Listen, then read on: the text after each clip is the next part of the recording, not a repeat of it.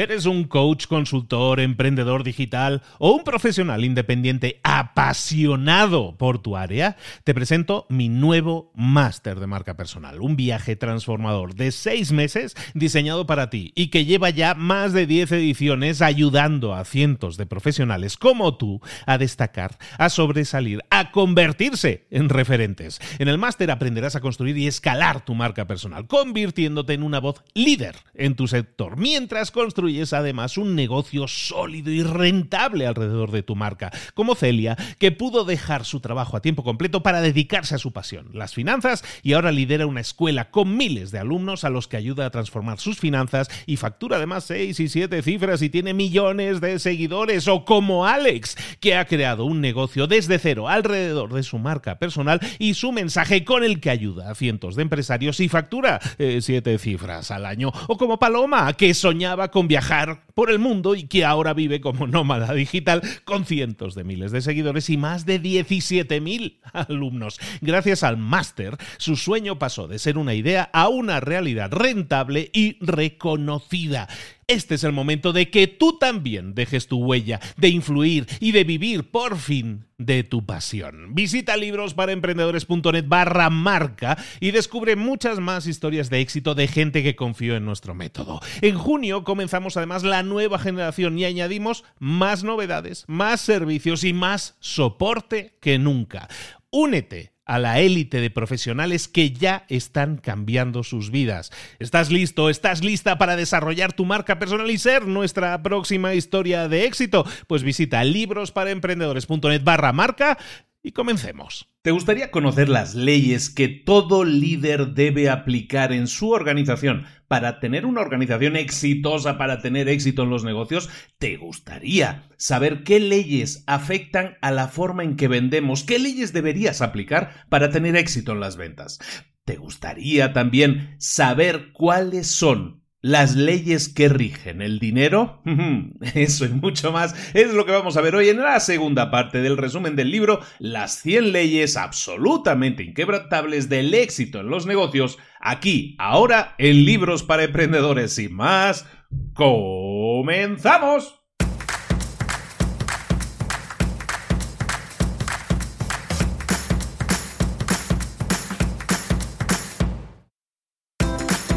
Bienvenidos al podcast Libros para Emprendedores. Para alcanzar el éxito en cualquier negocio que quieras emprender, debes formarte, debes estudiar, aprender para emprender. Y para ello, no hay nada mejor que un libro. En el podcast Libros para Emprendedores te ayudamos de tres maneras. Primero, seleccionando los mejores libros del mercado para ayudarte a emprender, a mejorar en tu emprendimiento. Segundo, te ofrecemos gratis un resumen de los puntos más valiosos explicados en cada libro. Y tercero, te damos finalmente pasos a seguir para poner en práctica todas esas lecciones aprendidas y así poder acortar tu camino hacia el éxito ya sea marketing, ventas, liderazgo, emprendimientos, mentalización, eh, vamos a analizar lo mejor de lo mejor, de los mejores libros del mercado y te lo vamos a dar todo bien masticadito y listo para ser aplicado. Soy Luis Ramos, empresario y emprendedor, y voy a acompañarte, si me lo permites, en este camino. Sin más, comenzamos. Muy buenas a todos, bienvenidos un día más a Libros para Emprendedores, una semana más, un libro más. Bueno, no es un libro más, es el mismo libro de la semana pasada, pero es que es tan largo, tan denso, hay tantas cosas, son 100 capítulos, nada más y nada menos. Entonces, pues sí, tardamos un poquito si, se quieren hacer las cosas bien. Claro que esto se puede hacer en un resumen de media hora y decir los títulos y ya, ¿no? Pero la idea es, como siempre, darlo bien masticadito, con todas las ideas claras, que todo lo tengas muy claro, para que así puedas eh, escoger, mira, esta idea me gusta, esta idea mm, mm, estoy alineado con esta idea, con este comentario que he dicho, voy a poner esto en práctica, porque lo que estamos viendo aquí es un libro, se llama Las 100 leyes absolutamente inquebrantables del éxito en los negocios, un libro del año 2000 de Brian Tracy, y, lo que estamos viendo aquí son ideas que ponemos encima de la mesa. Para tener éxito en una empresa necesitas poner en práctica las 100 ideas, hombre, idealmente sí, eso sería excelente, pero si no puedes, no pasa nada Hay veces que, que una ley de las que estamos diciendo a lo mejor no se alinea ni siquiera con tu personalidad, y entonces intentar ponerla en práctica a lo mejor es algo que te incomoda incluso. Si ese es el caso, pues no lo hagas. Como siempre digo, escoge de cada libro de los que hablamos aquí, y ya son muchos, escoge de cada uno de esos libros una, dos, tres ideas. No necesitas mucho más, ¿eh? Llevamos cuántos libros, sesenta y tantos libros.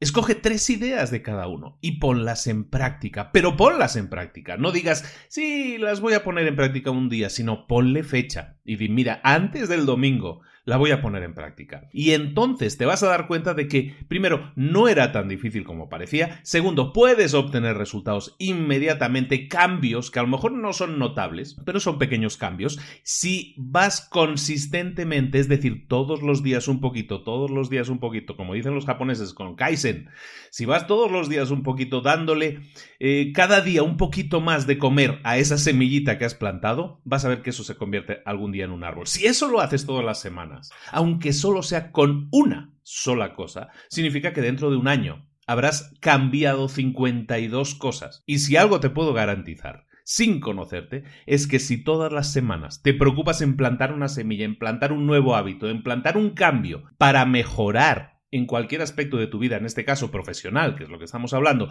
en tu vida emprendedora, sí te puedo garantizar que tu vida va a ser completamente diferente, mucho más llena, mucho más plena, mejor. ¿De acuerdo?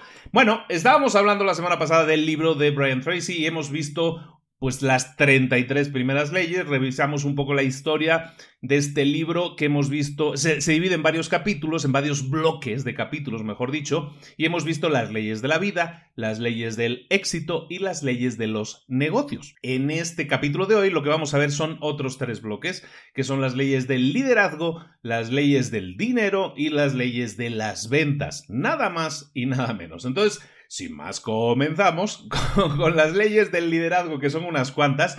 Vamos a ir, espero que vayamos un poco más ágil, porque la gente luego, si paso de la hora, hora y cuarto, yo creo que a mucha gente ya la pierdo, directamente la pierdo, se queda inane. Entonces vamos a intentar hacerlo esto más ágil y a ver si en una hora, hora y muy poquito eh, le damos eh, salida a todo esto. ¿De acuerdo?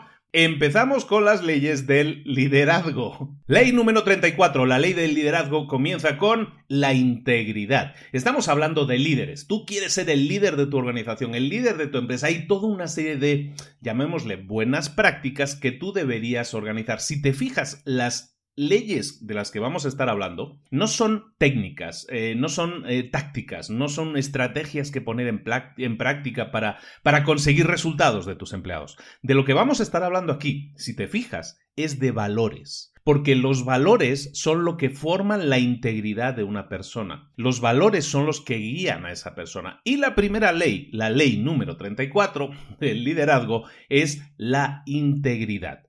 Los grandes líderes, los buenos líderes son honestos, son de confianza, hablan directamente, siempre y en cualquier circunstancia. Tú sabes que puedes confiar en un buen líder porque es una persona que en cualquier circunstancia, y da igual de las acciones externas o de las circunstancias externas de lo que esté ocurriendo, tú sabes que como esa persona opera es como esa persona piensa. La integridad es estar alineado entre lo que tú piensas y lo que tú haces. Cuando haces eso, es decir, cuando tú piensas de una manera y actúas en consecuencia, siempre alineado con tu forma de pensar, tú creas lo que se llama consistencia, eres consistente, eres alguien en el que se puede confiar. ¿Por qué? Porque saben lo que se puede esperar de ti. Eh, tal como piensas es como actúas. Y eso genera credibilidad. La integridad, por lo tanto, es estar alineado con lo que, entre lo que piensas y lo que haces. Eso genera credibilidad, hace que la gente confíe en ti y esa integridad, esa,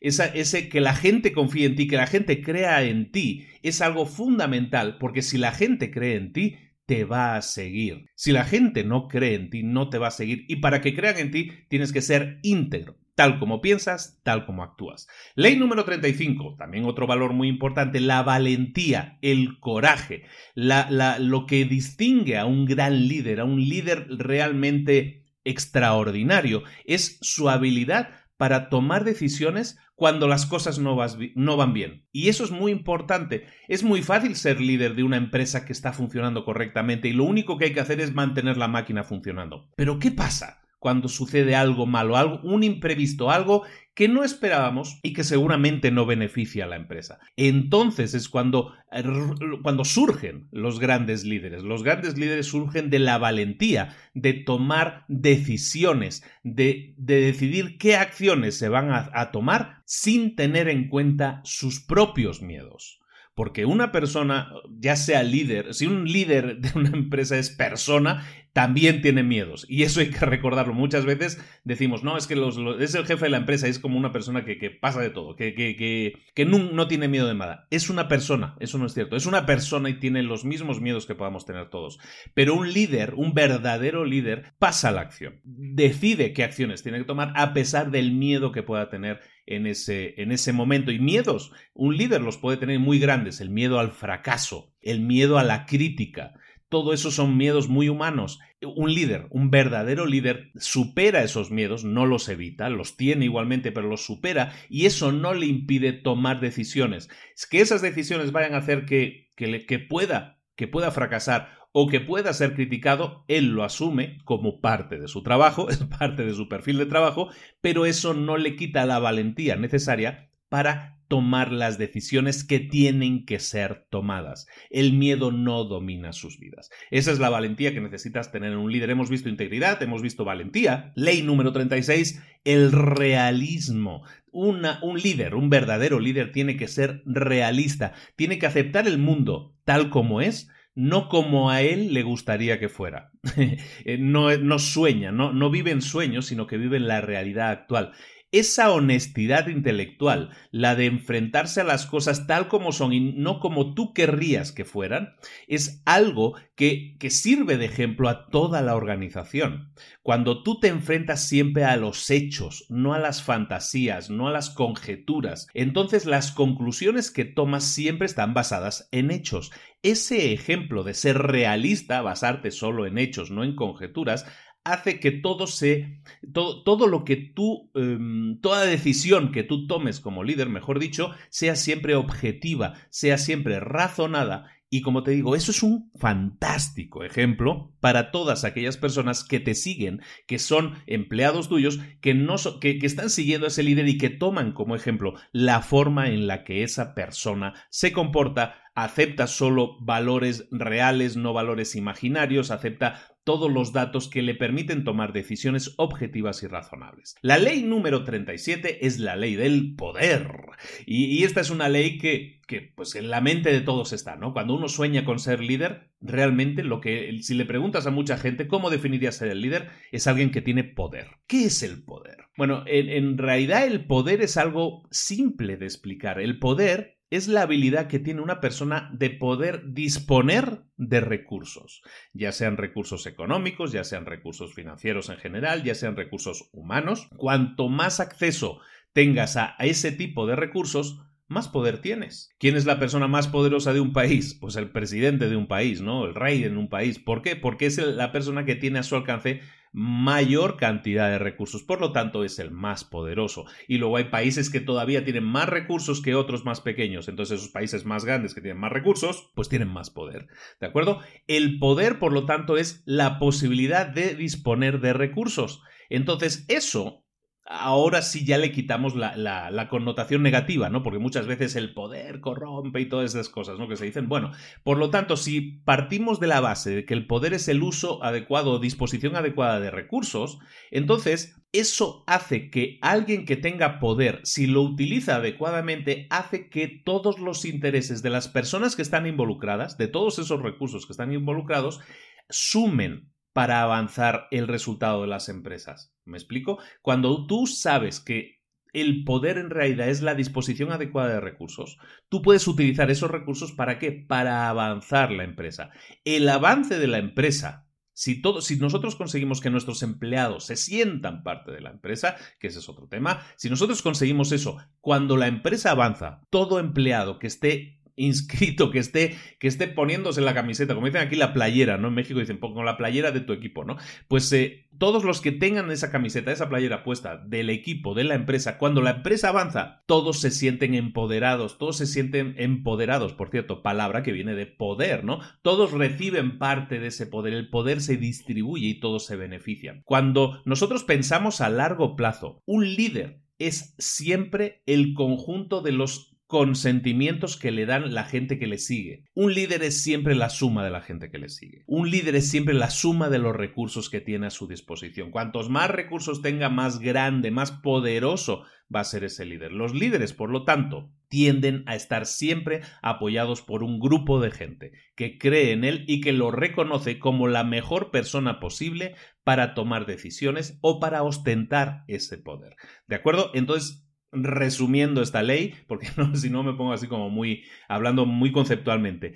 El poder es básicamente el uso adecuado de los recursos. Los recursos pueden ser recursos de personas o recursos de cosas. Tú tienes a tu disposición tantos recursos, tanto poder tienes. Como dispones de recursos que son cosas o que son personas, lo que tienes que hacer es apoyarte en ellos, hacerlos partícipes y hacer que ellos confíen en ti. Para ello tienes que demostrar que eres capaz de liderar esos recursos, de que el uso adecuado de los recursos te distingue y entonces los recursos, en este caso los recursos humanos, las personas, van a creer en ti y se van a dejar guiar por ti. ¿De acuerdo? Es un tema de credibilidad. Ley número 38 es la ambición. Los líderes normalmente siempre tienen una visión del futuro que quieren crear normalmente, porque digo normalmente no, debería ser siempre así, pero digo normalmente porque lamentablemente hay líderes que carecen de esa visión. Entonces los líderes, verdaderos líderes exitosos, tienen que tener siempre una visión, la que sea, de cualquier tipo, una visión del futuro que quieren crear. Y tienen, y esto es más importante todavía, tienen que tener la habilidad de comunicar esa visión a los demás,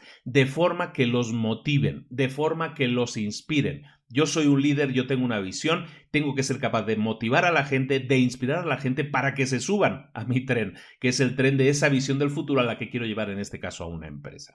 ¿De acuerdo? Cuando alguien define una meta y hace un plan y hace que la gente se suba a ese tren, entonces estamos definiendo automáticamente una meta que es alcanzable y esa persona automáticamente también se convierte en un líder. ¿De acuerdo? Un líder, por lo tanto, es ambicioso desde el punto de vista en que define una meta y hace que la gente crea en esa meta y le ayude a alcanzarla. Eso es la ambición bien entendida, evidentemente. Es la ley 38. La ley número 39 es la ley del optimismo. Hombre, por fin una ley que nos haga sonreír un poco. Y es que los líderes, los verdaderos grandes líderes, irradian confianza. Aunque haya obstáculos que superar, siempre hay un optimismo a la hora de enfrentar los obstáculos o a la hora de intentar conseguir las metas que se propongan. Los líderes deben tener claridad de visión. Estábamos antes hablando en el punto anterior de que tenían que tener una visión y esa visión tiene que ser clara, tienen que tener claridad de visión. Donde una persona ve problemas, un líder tiene que ver oportunidades cuando ellos piensan en el futuro, no, ellos no tienen claro el futuro. Un líder nunca tiene claro el futuro. Sabe a dónde quiere llegar, pero no sabe cómo va a llegar. No sabe cómo es el camino. No sabe si va a haber obstáculos, si va a haber valles, si va a haber montañas. Pero un líder sigue, sigue indefectiblemente buscando ese futuro y liderando a los demás, como hemos comentado en los puntos anteriores.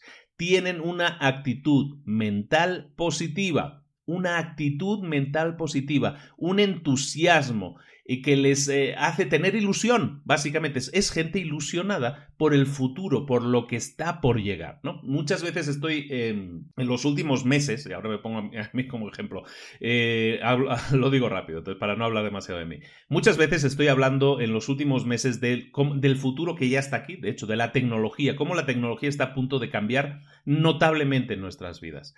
Mucha gente eh, esas noticias las, las, coge con miedo, ¿no? El tema de que haya eh, impresoras 3D que empiecen a crear, eh, a, crear cosas que realmente van a hacer cambiar la forma en que entendemos la vida, la forma en que entendemos el comercio, la forma en que entendemos las cosas, la inteligencia artificial que está a punto de sustituir un montón de trabajos que creíamos insustituibles, el, tema de, yo qué sé, la, la tecnología llevada a todos los niveles, llevada a la calle, los coches ya se están conduciendo solos, ya se están manejando solos todo eso está a punto de cambiar en 5, 7, 10 años máximo. El perfil, eh, recordemos que hace 10 años no existía el iPhone, ha sido este año el año del décimo aniversario del iPhone.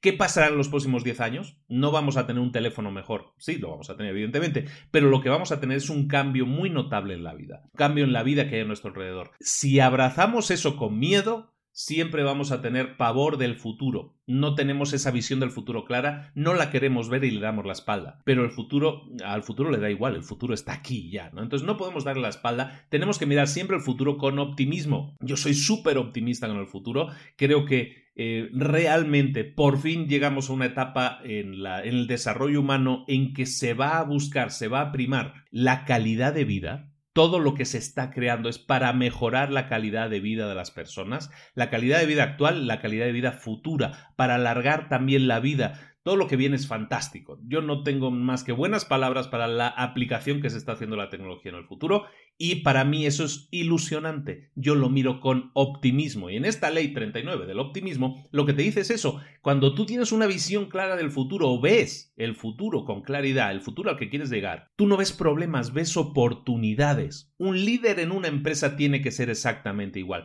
Tiene que buscar lo bueno de cada situación. Hay situaciones pésimas, nos enfrentamos todos los días a situaciones pésimas. Hay días en los que no te quieres levantar porque dices, no quiero ni llegar a la oficina porque me espera un día de perros. Pero enfrentan esa situación, se levantan, van allí y se enfocan en buscar las oportunidades que está creando esa nueva situación, que es inevitable, la situación ya está aquí, no podemos soñar con lo que hubiera sucedido, sino que vamos a lidiar con el toro que tenemos ahora mismo, vamos a torearlo, y que eso nos sirva de nuevo como un apoyo para a partir de ahí crear un nuevo futuro, dar nuevos pasos, abrir nuevas oportunidades de negocio. Eh, ¿Cuántas personas lideran una empresa y que me están escuchando y saben que hace dos años tenían una visión del futuro y esa, y esa visión ha cambiado? Pero son optimistas, su visión del futuro ha cambiado, pero siguen pensando, dicen, está bien, mi visión ha cambiado, pero sigo buscando captar esa visión, sigo buscando llegar a alcanzar esa visión. Ese optimismo, esa forma de ver oportunidades donde otros ven problemas y a veces rendiciones, es, es lo que hace que esa persona siga adelante. Sé un líder, sé optimista. Piensa siempre no en el problema, sino en la solución que le puedes dar a ese problema. A torearlo. Hay veces que un problema lo puedes saltar. Un problema es como un muro. Lo puedes saltar, lo puedes destrozar y pasar por en medio, o lo puedes rodear. Hay muchas maneras, muchos enfoques diferentes para, para enfocar los problemas, pero hay que enfocarlos. Y eso se hace siempre desde el optimismo. Ley número 39. La ley número 40 es la ley de la empatía. Y estamos hablando, si te fijas, de valores muy fundamentales, muy humanos. Todos ellos. Los grandes líderes son súper, súper sensibles a las necesidades, a los sentimientos y a las motivaciones de los demás. Eso es la definición de empatía, ser tener sensibilidad por las necesidades, sentimientos y motivaciones de los demás. Empatía significa muchas veces escuchar, saber escuchar, no solamente hablar. Se tiende a pensar que un líder es aquel que habla y los demás callan y escuchan. No, un buen líder, un gran líder, es alguien que sabe escuchar, que se apoya en los demás, que ayuda e intenta empoderar a los demás. ¿Por qué? Porque saben que los demás la situación de los demás tiene efectos sobre su propio liderazgo. Si yo quiero ser un buen líder, necesito a gente que sea capaz de tomar decisiones a mi alrededor. Necesito a gente que esté estable a mi alrededor. Necesito a gente que esté motivada a mi alrededor. No puedo conseguirlo si no sé cómo piensan, cómo sienten, qué necesitan. Para eso necesito un altísimo nivel de empatía y eso hace entonces que yo pueda, cuando tengo empatía, es decir, tengo una especie de conexión, digámoslo así, tengo una conexión, entiendo, me preocupa lo que piensa o lo que siente la gente.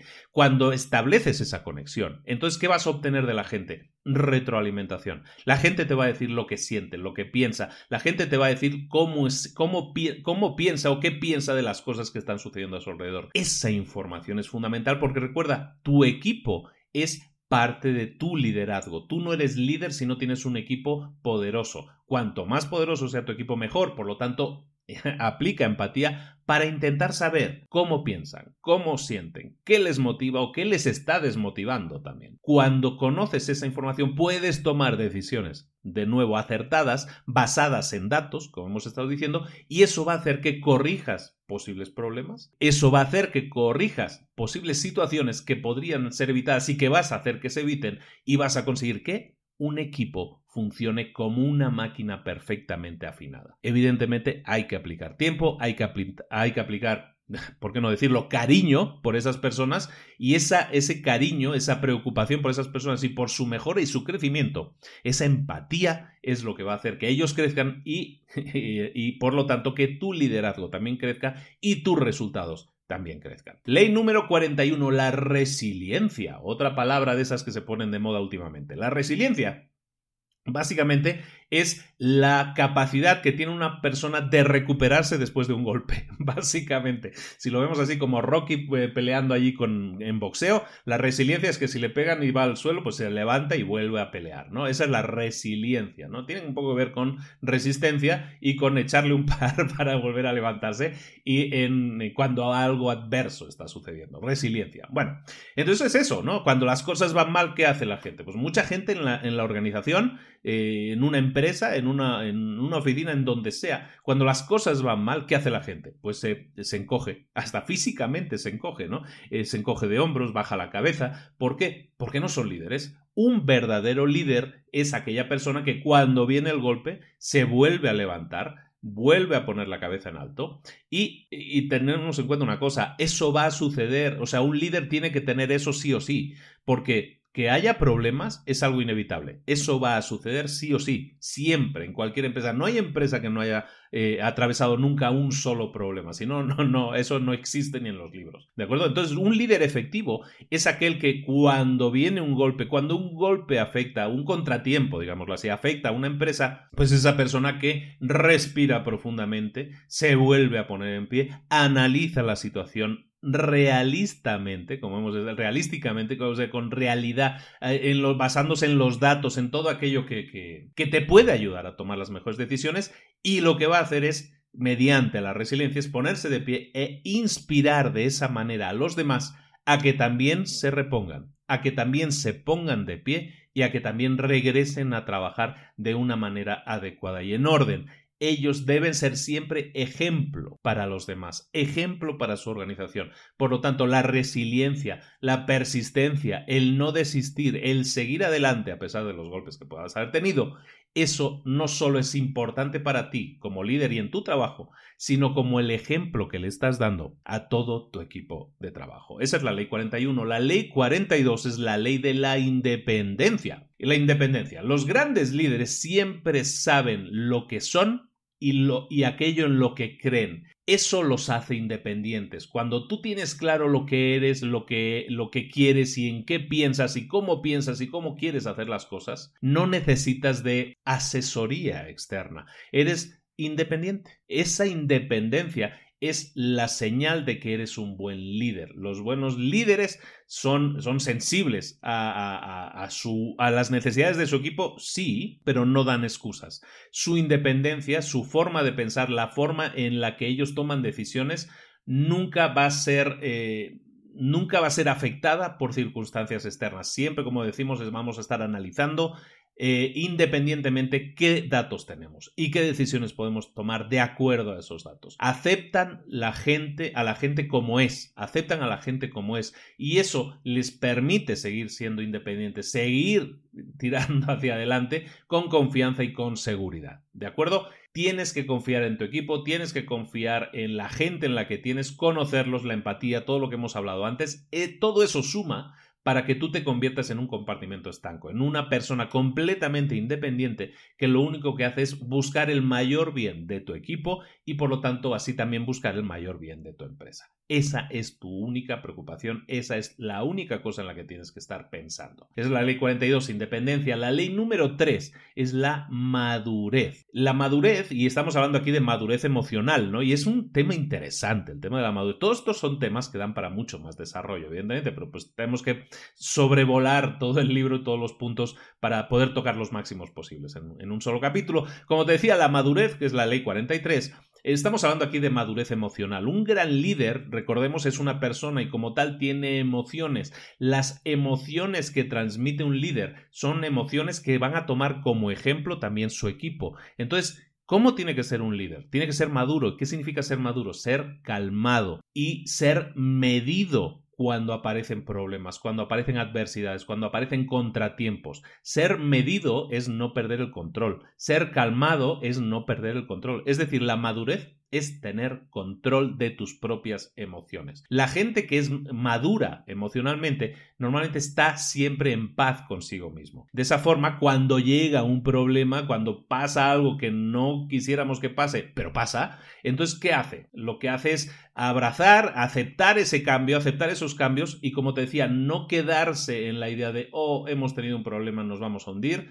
el barco se hunde, sino vamos a buscar oportunidades para que mantengamos este barco a flote, para que podamos seguir adelante incluso. Esa estabilidad hace que se genere confianza y le da también seguridad a las otras personas que están debajo de ti, a las personas que reciben tu liderazgo. Cuando tú sabes siempre enfocar con madurez los problemas, siempre buscando eh, oportunidades, tú vas a ser el ejemplo para tu equipo de que esa es la forma adecuada en la que hay que enfrentar los problemas no esconderse, no evitarlos, no echarle la culpa a otros, sino aceptarlos y ver qué podemos hacer para solucionarlos, caramba. ¿De acuerdo? Eso es un símbolo de madurez.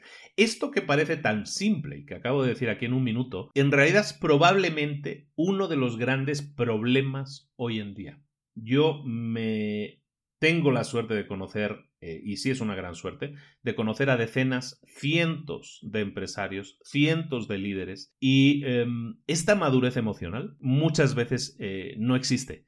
Cuando tú te encuentras a un líder, que, un líder porque, porque lidera una empresa y porque tiene gente bajo su control, y, nunca mejor dicho lo de control, cuando te encuentras con un líder que no es maduro emocionalmente te das cuenta enseguida, porque es una persona que no acepta los errores de la empresa como propios, que no enfrenta los errores de la empresa como oportunidades para decir cómo vamos a solucionarlo, sino que se queda enfocado en es que Pepito lo hizo mal, es que Juanito no me hizo esto, es que eh, Jorgito me hizo lo otro. Eso es falta de madurez falta de madurez emocional. Es como cuando éramos niños y, si alguien rompe una ventana le echamos la culpa al otro, ¿no? Al que menos corre.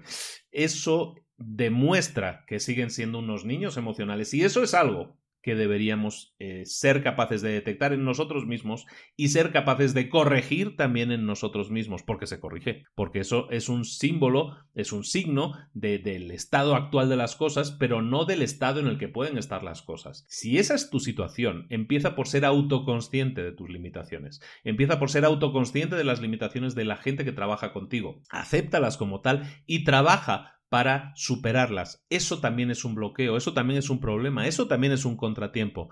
Pero que la forma de enfrentar las cosas sea echarle la culpa al otro, eso demuestra que no eres maduro emocionalmente. Eso pasa a nivel empresa y a nivel familiar y a nivel personal. ¿eh?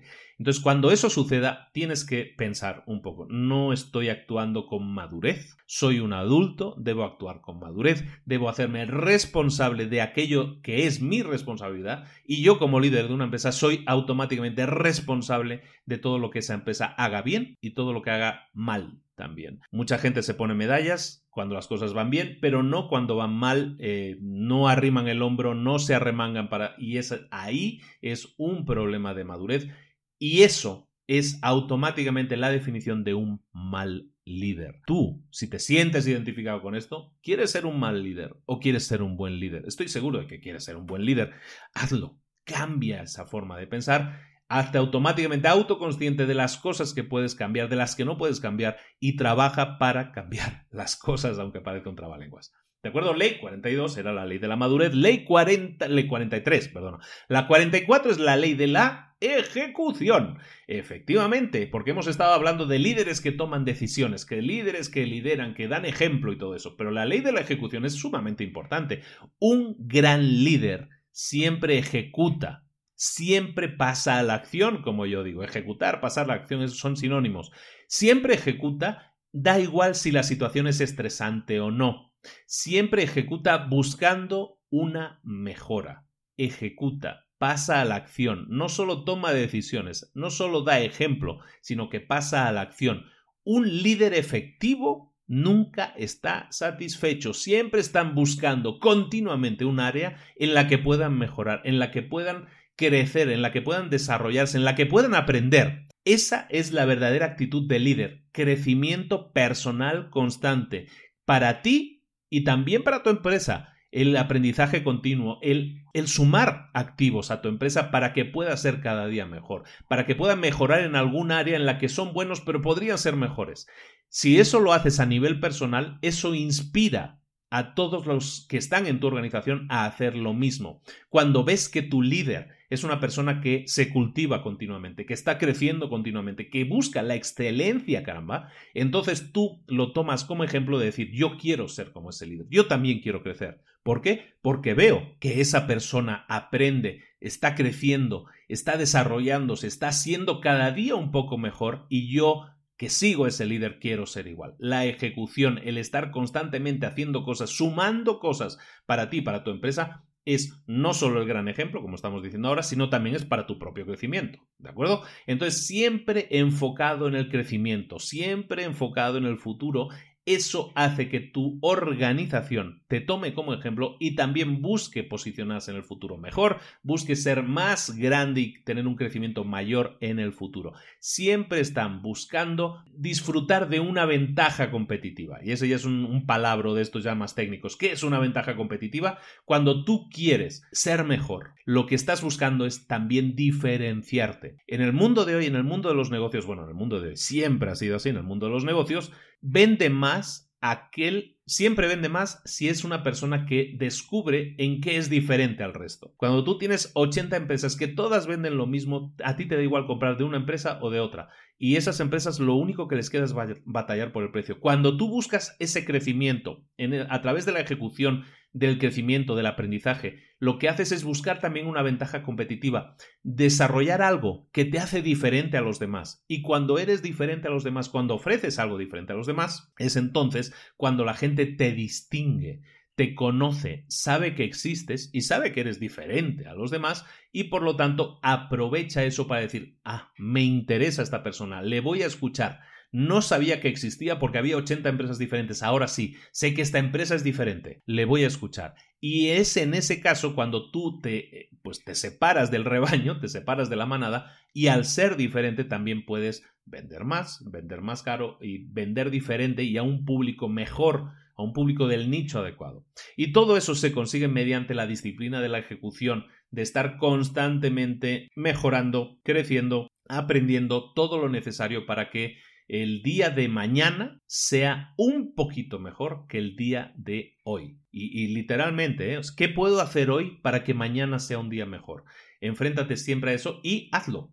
Ejecuta, ¿no? Que es lo que dice la ley 44. Y ley 45, última ley del liderazgo, es la previsión. Los grandes líderes tienen la habilidad de predecir de anticipar el futuro. Esos grandes líderes que tienen una bola de cristal. Bueno, eso no es tanto así, evidentemente. Los líderes no ven el futuro, pero lo prevén que prever también viene del verbo ver, ¿no? Los grandes líderes anticipan las oportunidades, ven las oportunidades que se pueden presentar en el futuro. ¿Por qué? Porque no se concentran en los problemas, se concentran en las oportunidades que generan las situaciones actuales.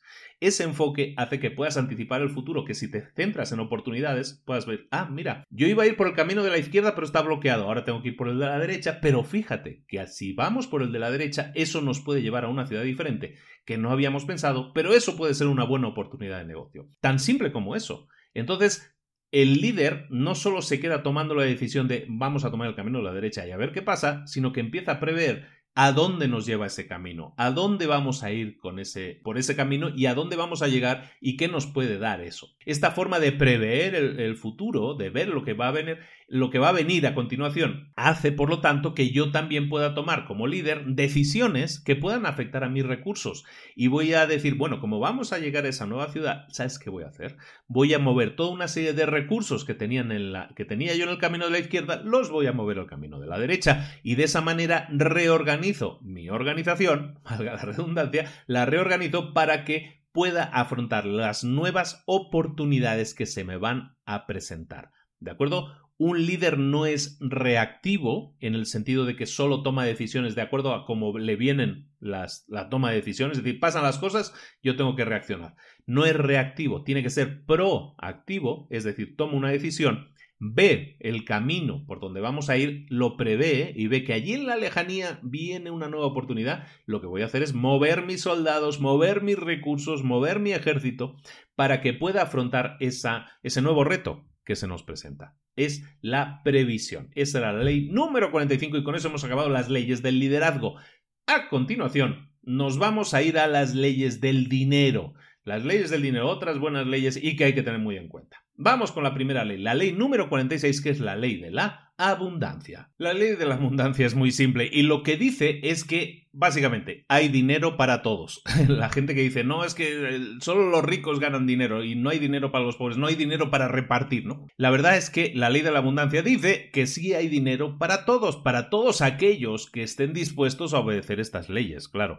Pero si obedeces las leyes, hay dinero para todos. Eso es interesante tenerlo en cuenta porque hay mucha gente que lo pone como excusa, ¿no? Como decíamos, entonces hay mucho dinero eh, disponible para cualquier persona. Cualquier persona que crea que y que tome la decisión de que quiere ser una persona adinerada, es decir, una persona que quiere ganar dinero y quiere mantener ese dinero, lo único que tiene que hacer es cambiar su forma de pensar y decir, sí puedo hacerlo, sí lo voy a conseguir, sí voy a hacer todas las acciones o voy a tomar todas las acciones necesarias para que eso ocurra y esa forma de cambiar mi forma de pensar va a hacer que eso ocurra, ¿no? Es un poco ley de la atracción si quieres, pero lo que estamos hablando es ley de la abundancia, es que si tú tomas esa decisión, el dinero va a venir y hay dinero para todos, hay suficiente dinero para todos. Ley número 47, esa la 46, abundancia. La ley número 47 es la ley del intercambio y esta es importante. Debemos recordar una cosa, el dinero es solamente un medio, es un medio que la gente utiliza para intercambiarse productos o servicios. Yo te doy un producto y tú a cambio me das dinero. Yo te doy otro, un servicio a ti y tú me das a cambio dinero. El dinero es por lo tanto un símbolo de intercambio. El dinero en sí no es una meta, sino que es un símbolo de intercambio. ¿De acuerdo? Entonces nunca pierdas de vista este hecho es un medio, no es un fin. Cuando tú generas dinero, cuando tú quieres generar más dinero, lo único que tienes que hacer es aumentar el valor del trabajo que ofreces. Ya sea un producto, ya sea un servicio, si tú le das un valor de 100 y tú quieres ganar más dinero, lo único que tienes que hacer es que lo que tú ofrezcas tenga más valor que en vez de 100 cueste, eh, eh, valga 120 para la persona que lo paga. Entonces, cuando haces eso, automáticamente ganaste un 20% más, sin hacer nada más, aunque el trabajo fuera el mismo, aunque el servicio fuera el mismo. ¿De acuerdo? Pero tendrás más dinero, porque el dinero, de nuevo, es solo una herramienta de intercambio, y lo que importa es el valor del trabajo que tú provees, del servicio o del producto. ¿De acuerdo? Por lo tanto, cuanto mejores sean tus hábitos, cuanto mejores sean tus habilidades, cuanto mejor seas en aquello que tú sabes hacer y cuanto también seas lo mejor posible a la hora de comunicarlo y que la gente lo comprenda, es entonces cuando ese trabajo de más alta calidad, esas habilidades de más alta calidad que tienes, te van a reportar también más dinero, porque el dinero simplemente es una moneda de cambio que te va a servir para recibir dinero de acuerdo al valor que tú estás proveyendo. ¿De acuerdo? Eh, ley número 48 es la ley del capital. Tu activo más valioso es tu capital. Pero ojo, es tu capital mental y tu capital físico no tu capital monetario, no tu dinero, sino tu capacidad de ganar dinero. Y esto es algo que se comenta habitualmente. ¿Tú crees que si a, Warren Buffett, por ejemplo, o a, o a cualquier otro ricachón que te puedas echar a la memoria, ¿Tú crees que si a esa persona le quitaras el dinero no sería capaz de volverse millonario de nuevo? Hay multitud de ejemplos de millonarios que lo han perdido todo, han llegado a una situación muy baja y se han recuperado en pocos años además y han vuelto a estar arriba en la cresta de la ola otra vez. ¿Por qué? Porque su mayor capital está en su mente, en su físico, en que eso responda, en su capacidad de ganar dinero. Cuando tú tienes esa capacidad de ganar dinero, entonces ¿qué sucede? Que da igual que te quiten el dinero. Tú tienes la capacidad, sabes cómo funciona el dinero y vas a volver a generarlo y vas a volver a ganarlo. Ese se convierte en tu activo, en tu recurso más preciado. ¿Por qué? Porque es el que te permite, es la herramienta que te permite tener ese dinero de vuelta contigo. ¿De acuerdo? Aunque lo pierdas todo. Entonces el capital más importante nunca va a ser el dinero, sino tu habilidad de ganar dinero. Y si no la tienes, ¿qué pasa? Me dices. Bueno, pues si no tienes esa habilidad de ganar dinero, entonces tienes que desarrollarla. Cosas que puedes hacer para desarrollar tu capacidad de ganar dinero, pues muchas, pero pues leer libros, por ejemplo, ¿te suena? Puedes leer libros, puedes leer blogs, puedes escuchar podcasts de, que hablen de dinero, de la gestión de dinero, y de esa manera entender cómo funciona el dinero, y de esa manera entender cómo hacer crecer tu capital, eh, tu forma, tu habilidad de ganar dinero, y eso, ese conocimiento no solo te va a permitir ganar dinero, sino también si lo pierdes, volver a recuperarlo. ¿De acuerdo? Es la ley 48 del capital. La ley número 49 es la perspectiva. La perspectiva. Este es muy interesante. Mira, la gente más exitosa, los negocios más exitosos, los inversores más exitosos siempre son aquellos que piensan a largo plazo, que que utilizan una perspectiva de analizar las cosas siempre a largo plazo. Estamos hablando de la ley de la perspectiva. ¿Qué significa esto? Pues significa básicamente que cuanto más tardemos en recibir recompensa por nuestros esfuerzos, mayor será la recompensa. Repito, cuanto más retrasemos el cobrar nuestros dividendos, el, el cobrar nuestras ganancias, mayor va a ser la recompensa. ¿Por qué? Porque cuanto más tiempo nos sacrifiquemos, es decir, si yo empiezo a ganar dinero, eh, por ejemplo, monto una empresa y empiezo a ganar dinero ya, ¿no? En los primeros tres meses de vida. Si yo empiezo a sacar de la empresa todo ese dinero que yo estoy ganando, porque pues me lo he ganado, porque es mi empresa y yo me lo merezco, que es la actitud de muchísimos, ¿qué va a pasar? Que entonces no estamos actuando en perspectiva, no estamos agarrando ese dinero y reinvirtiéndolo en la empresa para que crezca mucho más. Y a lo mejor en los tres primeros meses ganábamos 100 al mes, pero resulta que si en vez de ganar 100 hubiéramos eh, simplemente quitado 10 y hubiéramos dejado los otros 90 en la empresa, es decir, nos hubiéramos apretado un poco el cinturón y esos 90 los reinvertimos, resulta que en el mes 5, en el mes 6 y en el mes 7 ya no estaríamos ganando 100, como estaríamos ganando en el primer caso, sino que a lo mejor estaríamos ganando 500. Y si volvemos a reinvertir y nosotros nos seguimos quedando con 10, nos sacrificamos nuestra capacidad de, recuperar la, la ganancia. Si seguimos cobrando 10 y reinvertimos esos 490 de los otros meses, de los segundos meses, y los volvemos a reinvertir y hacemos que el siguiente, la siguiente ronda de ganancias ya sea de 5.000 y yo sigo ganando 10 y vuelvo a reinvertir, estoy pensando en perspectiva, estoy pensando a largo plazo y estoy consiguiendo entonces que la recompensa sea mucho más alta. Puedo cobrar el dinero, el dinero que estoy ganando ahora, es decir, puedo vivir como rey ahora y puedo ir viviendo como rey ahora, pero pues siempre ganando 100 y entonces nunca voy a salir de ahí. A lo mejor en tu mente, no cuesta un poco de entrarle la idea, pero lo que sucedería si tú te sacrificas, pongamos, durante dos años, en vez de vivir como rey ahora, me sacrifico y vivo normal durante dos años, resulta que dentro de dos años no voy a vivir como rey de, que gana 100, sino como rey que gana 10.000 y te aseguro que la diferencia es mucho más notable. Pero claro, eso es un tema de perspectiva, tienes que pensar a largo plazo, que es lo que dice esta ley. Entonces, ya sea, esto sirve para eh, negocios, esto sirve para, eh, para tu familia, la forma en que... Eh, todas estas son leyes del dinero, las leyes del dinero aplican a, tu familia, finanzas personales, aplican para finanzas en el negocio, aplica para cualquier tema que tenga que ver con dinero, inversiones, todo eso también aplica. La ley de la perspectiva es lo que te va a generar mayores beneficios. La ley número 50, y estamos llegando ahora sí a la mitad, es la ley del ahorro. Esta es muy simple y es una muy conocida, ¿no? Siempre dicen, y antes se decía mucho, es que tienes que ahorrar, hijo mío, tienes que ahorrar, ¿no? La libertad financiera viene siempre o llegará siempre a toda aquella persona que sea capaz de ahorrar un 10% de todo lo que gana. Un 10%. Eso te va a permitir tener libertad financiera. ¿Por qué? Porque esa disciplina de decir yo voy a apartar el 10% de todo lo que gano. Todos los meses, ¿eh? Todos los meses. Todo lo que me entra, 10% lo guardo, lo ahorro. Esa capacidad, esa, esa toma de decisión que tienes de decir voy a ahorrar ese 10% es lo que va a crear, lo que va a cimentar tu independencia, tu independencia financiera, la que vas a construir. ¿Por qué?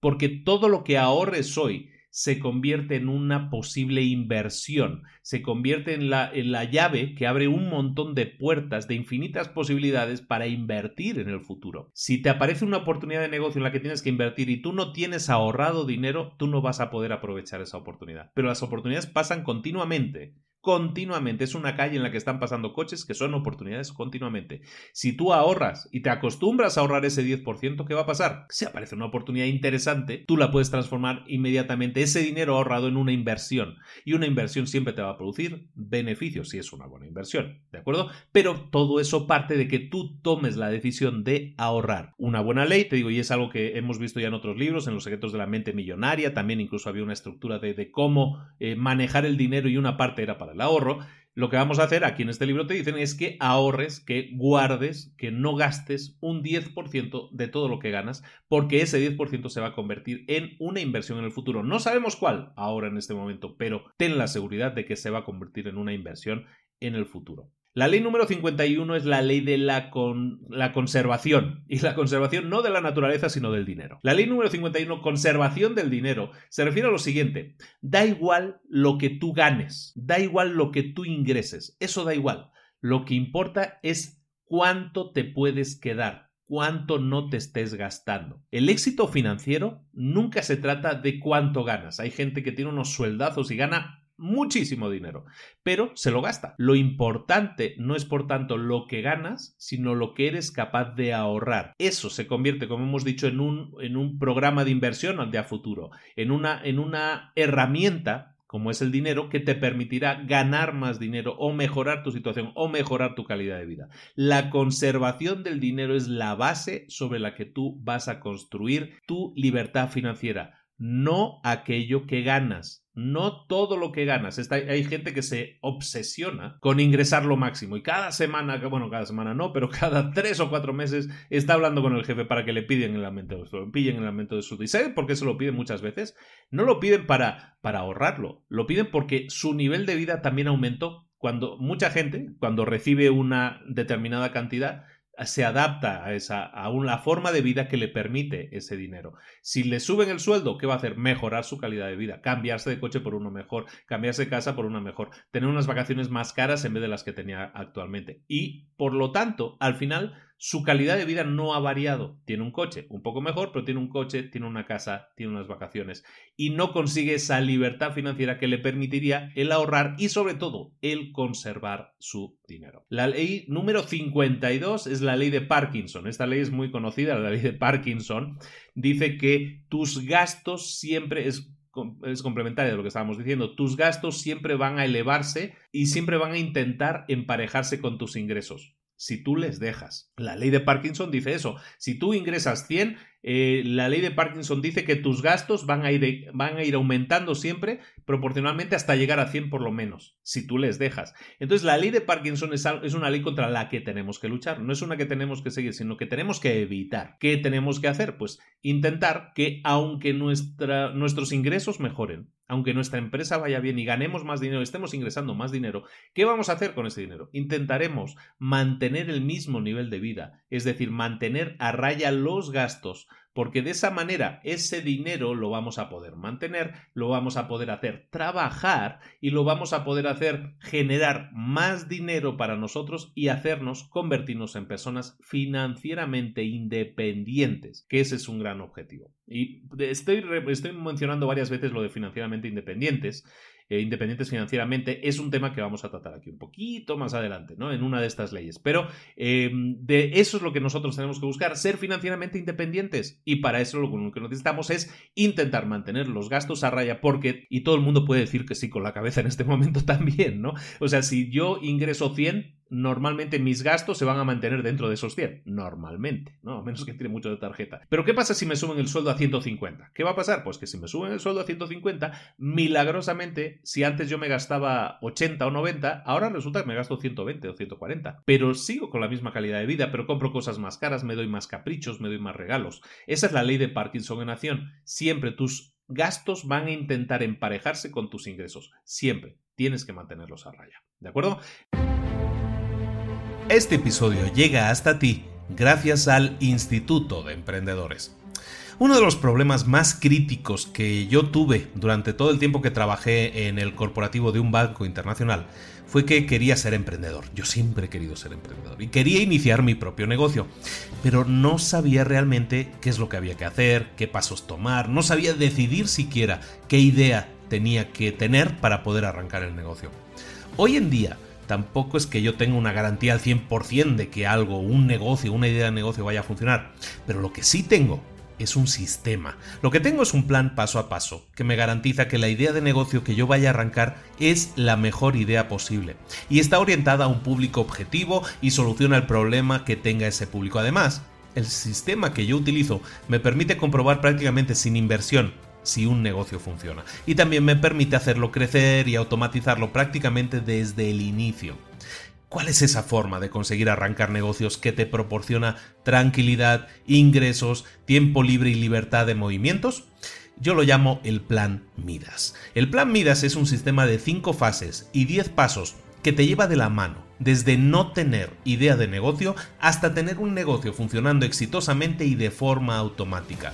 Llámalo si quieres eh, incubadora y aceleradora a la vez. El plan Midas, como te digo, es un sistema paso a paso, repetible, probado con éxito, y con herramientas súper fáciles de utilizar con vídeos, plantillas, documentación. El Plan Midas es el corazón de mi Instituto de Emprendedores.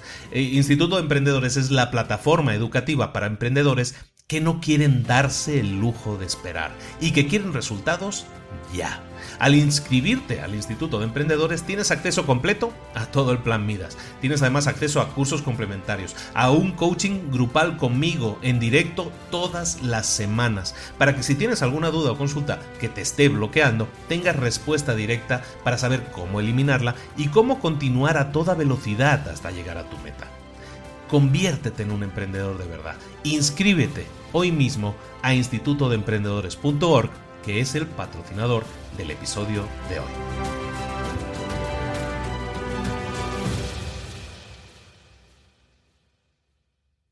Número 53, ley número 53, las tres claves. Las tres claves para ser financieramente independientes son los ahorros, la seguridad y las inversiones. Lo que te proponen aquí es algo que te proponen en muchos otros libros. Dave Ramsey, que es un autor muy conocido, habla de, pasos también muy, parecidos que tienes que tomar. Em, en este libro, lo que te propone es lo siguiente, siempre tienes que tener apartado, siempre tienes que tener guardado por si hay una emergencia, tienes que tener como mínimo de dos a seis meses de gastos completos guardados. Eso es lo que te va a generar seguridad por si aparece una emergencia. Repito, hablábamos antes del ejemplo de que tú ganabas 100 y a lo mejor te gastabas 90. Si tú te gastas 90 al mes, la, ley 53 de las tres claves lo que te dice es que tienes que ahorrar, tienes que apartar, tienes que dejar guardado para emergencia de 2 a 6 meses de gastos. Si tú gastas al mes 90, pues lo ideal es que tuvieras guardados 90 por seis meses, ¿no? 540 dólares o millones o lo que fuera, ¿no?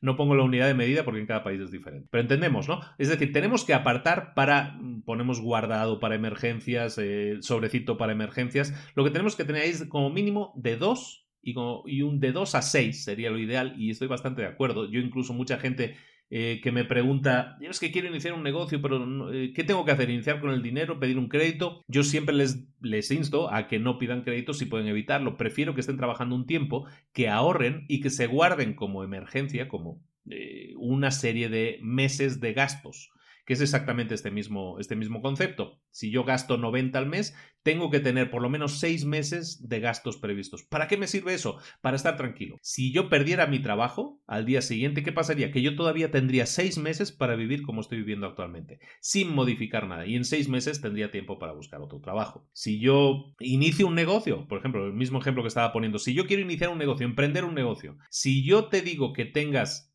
eh, seis meses ahorrados para pagarte todo gasto que tú tengas habitualmente, ¿qué significa eso? Pues significa que tienes seis meses para dedicarte al 100% a emprender en ese negocio. Dedicarte al 100% sin preocuparte de ninguna otra cosa, sin preocuparte si hay ingresos en los primeros tres meses, sin preocuparte si no has podido cobrar tu sueldo, sin preocuparte de nada, porque tus gastos ya están pagados. ¿De acuerdo? Entonces es clave la seguridad. Entonces decíamos, las tres claves de la independencia son los ahorros, la seguridad y el por último es la inversión. Tu meta siempre tiene que ser acumular dinero, acumular dinero para poder invertirlo. ¿Y qué va a suceder? Las tres claves que estamos hablando aquí. Cuando tú tienes garantizada tu seguridad, es decir, yo tengo garantizados esos meses por si pasa algo grave, yo tengo seis meses como mínimo garantizados para recuperarme. Perfecto. Luego, eh, lo que hablábamos, la tercera clave la independencia. ¿Qué vamos a hacer? La, la, independencia, la inversión, perdona, la inversión. Entonces, cuando nosotros hablamos de invertir, lo que hablamos es de buscar eh, instrumentos de inversión que nos generen ingresos. Yo si quiero invertir en algo es para ganar dinero, básicamente, ¿no? Entonces lo que voy a hacer es si mientras yo estoy trabajando puedo primero ahorrar, lo que decíamos, punto uno, primera clave, ahorrar de dos a seis meses de gasto, para así tener seguridad, que es la segunda clave, yo me puedo dedicar a acumular dinero para invertirlo. Ese dinero que yo invierto me va a generar ganancias. Estamos de acuerdo, ¿no? Si yo tengo dinero y lo invierto pues, en acciones, eso a lo mejor me da unos beneficios. Si yo lo invierto en, unos activos eh, que yo pueda comprar y luego vender, como puedan ser eh, bienes inmuebles, pues también me va a generar una ganancia. Llega un punto en que esos ingresos puede ser que superen a tu sueldo actual. Cuando los ingresos que producen tus inversiones superan, exceden, son mayores que lo que tú ganas trabajando, entonces ¿qué tienes que hacer? Dejar de trabajar. Eso se llama la independencia financiera. Cuando, cuando el dinero que generan tus inversiones es mayor que el que tú generas trabajando con un sueldo, entonces lo que tienes que hacer es en ese mismo momento dejar de trabajar. ¿Por qué? Porque puedes dejar de trabajar para dedicarte a gestionar tus inversiones a tiempo completo. Porque los, los el dinero que te está generando las inversiones te permite tener la misma calidad de vida que tienes. Y lo que puedes hacer ahora es disfrutar de más tiempo para mejor gestionar tus inversiones. Si le dedicas el doble de tiempo a gestionar tus inversiones que el que dedicas ahora, se supone que incluso te va a ir mejor. Y entonces te puedes centrar solamente en eso, en ser financieramente independiente y dedicarte a gestionar tus inversiones. Eso se hace mediante la ley de las tres claves, repito, la ley de los eh, que incluyen los ahorros, la seguridad y la inversión. Ley número 54 es la ley de la inversión. Estamos hablando de, invertir, ¿no? La ley de invertir. Cada vez que tú em, o evalúas una posible inversión, lo que tienes que hacer es investigarla a fondo primero. Mucha gente ahorra toda la vida y llega el momento que dicen, ahora sí puedo invertir, ahora tengo un dinerito aquí que puedo invertir en algo. ¿Y qué hacen? Invierten en lo primero que pasa, sin realmente investigar a fondo. Eso puede ser un acierto, si le aciertan, pero eso es como ir a la tómbola y que te toque la lotería o no te toque la lotería. Pueden acertar como no pueden acertar. Lo más probable es, como la tómbola, que no acierten. Lo más probable es como el bingo que solo uno gane y los demás pierdan. Para evitar eso lo que tienes que hacer es siempre que estemos hablando de invertir, tienes que investigar. Si vas a invertir en un terreno, si vas a invertir en una casa, si vas a invertir en un apartamento, tienes que investigar cómo está construido. ¿Quién lo tiene? ¿Tiene alguna deuda? ¿Tiene algún problema? Todo eso es investigar. Lo mismo con una inversión. Si vas a invertir en, un bien mueble, si vas a invertir en unas acciones o en lo que sea, tienes que investigar cuál es el historial que se prevé. recordemos que ganancias pasadas no significan ganancias futuras. Todo eso lo tienes que tener en cuenta también para ver cuál es tu perfil de riesgo, cuál es el riesgo que puedes asumir y cuál es el riesgo que no quieres asumir. Porque si hay algo claro, si hay algo seguro, es que eh, sobre el dinero, digo, si hay algo claro y algo seguro sobre el dinero, es que es muy fácil perderlo. No ganarlo, es muy fácil perderlo. Ganarlo normalmente es un poco más difícil. Por lo tanto, si tenemos en cuenta que el dinero, la ley del dinero principal es que es muy fácil perderlo, ¿qué es lo que tenemos que hacer? Investigar. Es nuestro trabajo optimizar nuestras inversiones, que el dinero que invertimos nos genere los mejores resultados. ¿De acuerdo? La ley de la inversión que era la 54, la ley 55 es la ley del interés. Y esa es una ley que hemos tratado profundamente en un, eh, en un libro, en un libro que se llama El efecto compuesto. El efecto compuesto habla del interés compuesto, ¿no? Y de que nuestra energía, que también es algo que invertimos, ¿no? Nosotros invertimos tiempo, dinero y energía, fundamentalmente, son nuestros tres activos. Entonces, si yo invierto tiempo o energía en algo, el efecto compuesto es decir, si yo invierto un poco de energía cada día, cada día, cada día, cada día, pero todos los días sin parar, llega un momento en que eso se multiplica muchísimo y que la curva de resultados crece como loca. ¿De acuerdo? Eso es la idea del interés compuesto. Aquí en la ley 55 de este libro te hablan de lo mismo, del interés compuesto, ¿no? El interés compuesto es muy simple, que es un juego de palabras, ¿no? El interés compuesto es muy simple. Lo único que tienes que hacer es eh, apartar dinero, nunca volver a utilizarlo, nunca volver a utilizarlo y que se esté reinvirtiendo constantemente. Cuando tú haces eso, eh, llegan los dividendos, llegan las ganancias y llegan en masa. ¿Por qué? Porque el interés compuesto, que no vamos a explicar aquí ahora, te aconsejo que te, escuches el libro del efecto compuesto, el resumen por lo menos que hemos hecho, y ahí te explico muy a detalle. Hay un ejemplo que es el, del, centavito y todo eso, que es como muy fácil de entender y te explica muy bien lo que es el concepto del interés compuesto. Entonces, eh, el interés compuesto es una fuerza brutal si se aplica correctamente. Por lo tanto, ten siempre presente. El interés compuesto significa que reinvierto constantemente, reinvierto constantemente lo que gano para ganar un poquito más, un poquito más. Y ese poquito más llega un momento que eventualmente se convierte en una gran ganancia. ¿De acuerdo? Entonces, ten siempre en cuenta la ley del interés, o el interés como llaman en el libro, o el interés compuesto. Yo te, yo te puntualizaría que el interés compuesto es algo que te puede generar en tus inversiones unas ganancias inusitadas. Pero siempre, es, todo esto es una suma de leyes, ¿no? Siempre que pensemos a largo plazo, siempre que estemos guardando un 10% de lo que ganamos y siempre que ese 10% lo pasemos a invertir y lo analicemos adecuadamente y vemos en qué lo vamos a invertir. ¿De acuerdo? Todas esas leyes evidentemente están interrelacionadas. La ley número 56 es la ley de la acumulación. ¿De qué hablamos cuando hablamos de la ley de la acumulación? Bueno, pues de que todas las grandes, eh, eh, todos los grandes hitos financieros siempre son acumulaciones de pequeños esfuerzos. Es lo mismo que estábamos comentando antes del Kaizen, ¿no? Lo mencioné antes en el tema de, de, Japón, tienen ese concepto que se llama Kaizen, que básicamente es aportar un granito de arena cada día para construir una playa con el tiempo. Básicamente, ¿no? El Kaizen lo que dice, o la acumulación, como dicen aquí en esta ley, es que las la, suma de pequeñas acciones es lo que genera grandes resultados. Si yo me quiero poner en forma para, porque me han invitado a una boda y el domingo me quiero poner en forma, no, bueno, el domingo sería muy temprano. Pon que me invitan a una boda y la boda es de aquí a tres meses. Yo puedo hacer dos cosas. Puedo esperar a que falte una semana para la boda y ponerme como loco a intentar correr una maratón todos los días, a, dejar de comer todos los días, a ponerme una dieta de jugos todos los días, lo que sea que yo decida hacer. Eso va a hacer que en la última semana quiera hacer lo que podía haber hecho en tres meses y lo más probable es que no consiga los resultados. ¿Por qué? Porque es muy difícil correr una maratón todos los días si no te has entrenado, porque es muy difícil no comer todos los días si porque estás acostumbrado a comer, básicamente son cambios de hábito demasiado fuertes. Pero la ley de la acumulación dice que si poco a poco todos los días aplicas un poquito de fuerza, si todos los días te cuidas un poco más a la forma de comer, si todos los días haces un poco más de ejercicio, si todos los días caminas un poco, que son cosas más asequibles de realizar, de aquí a tres meses, cuando llegue la boda, pues vas a estar hecho un pincel, básicamente. ¿Por qué? Porque te has preocupado de ir acumulando pequeños esfuerzos, y lo que dice esta ley es que los pequeños esfuerzos generan grandes resultados financieros, y ese es el mismo ejemplo. Si yo cada día, imagínate, eh, Sonia Sánchez de Square, de, Square de, Blog y Lana, por ejemplo, tiene un reto que ella inventó que se llama la botella de las monedas de 10 pesos, que básicamente es pillar una botella de Coca-Cola de estas grandes, de, o de Coca-Cola de lo que sea, ¿no? que tenga el cuello un poco ancho, eh, y ahí ir metiendo, en el caso de México, botellas de eh, monedas de 10 pesos.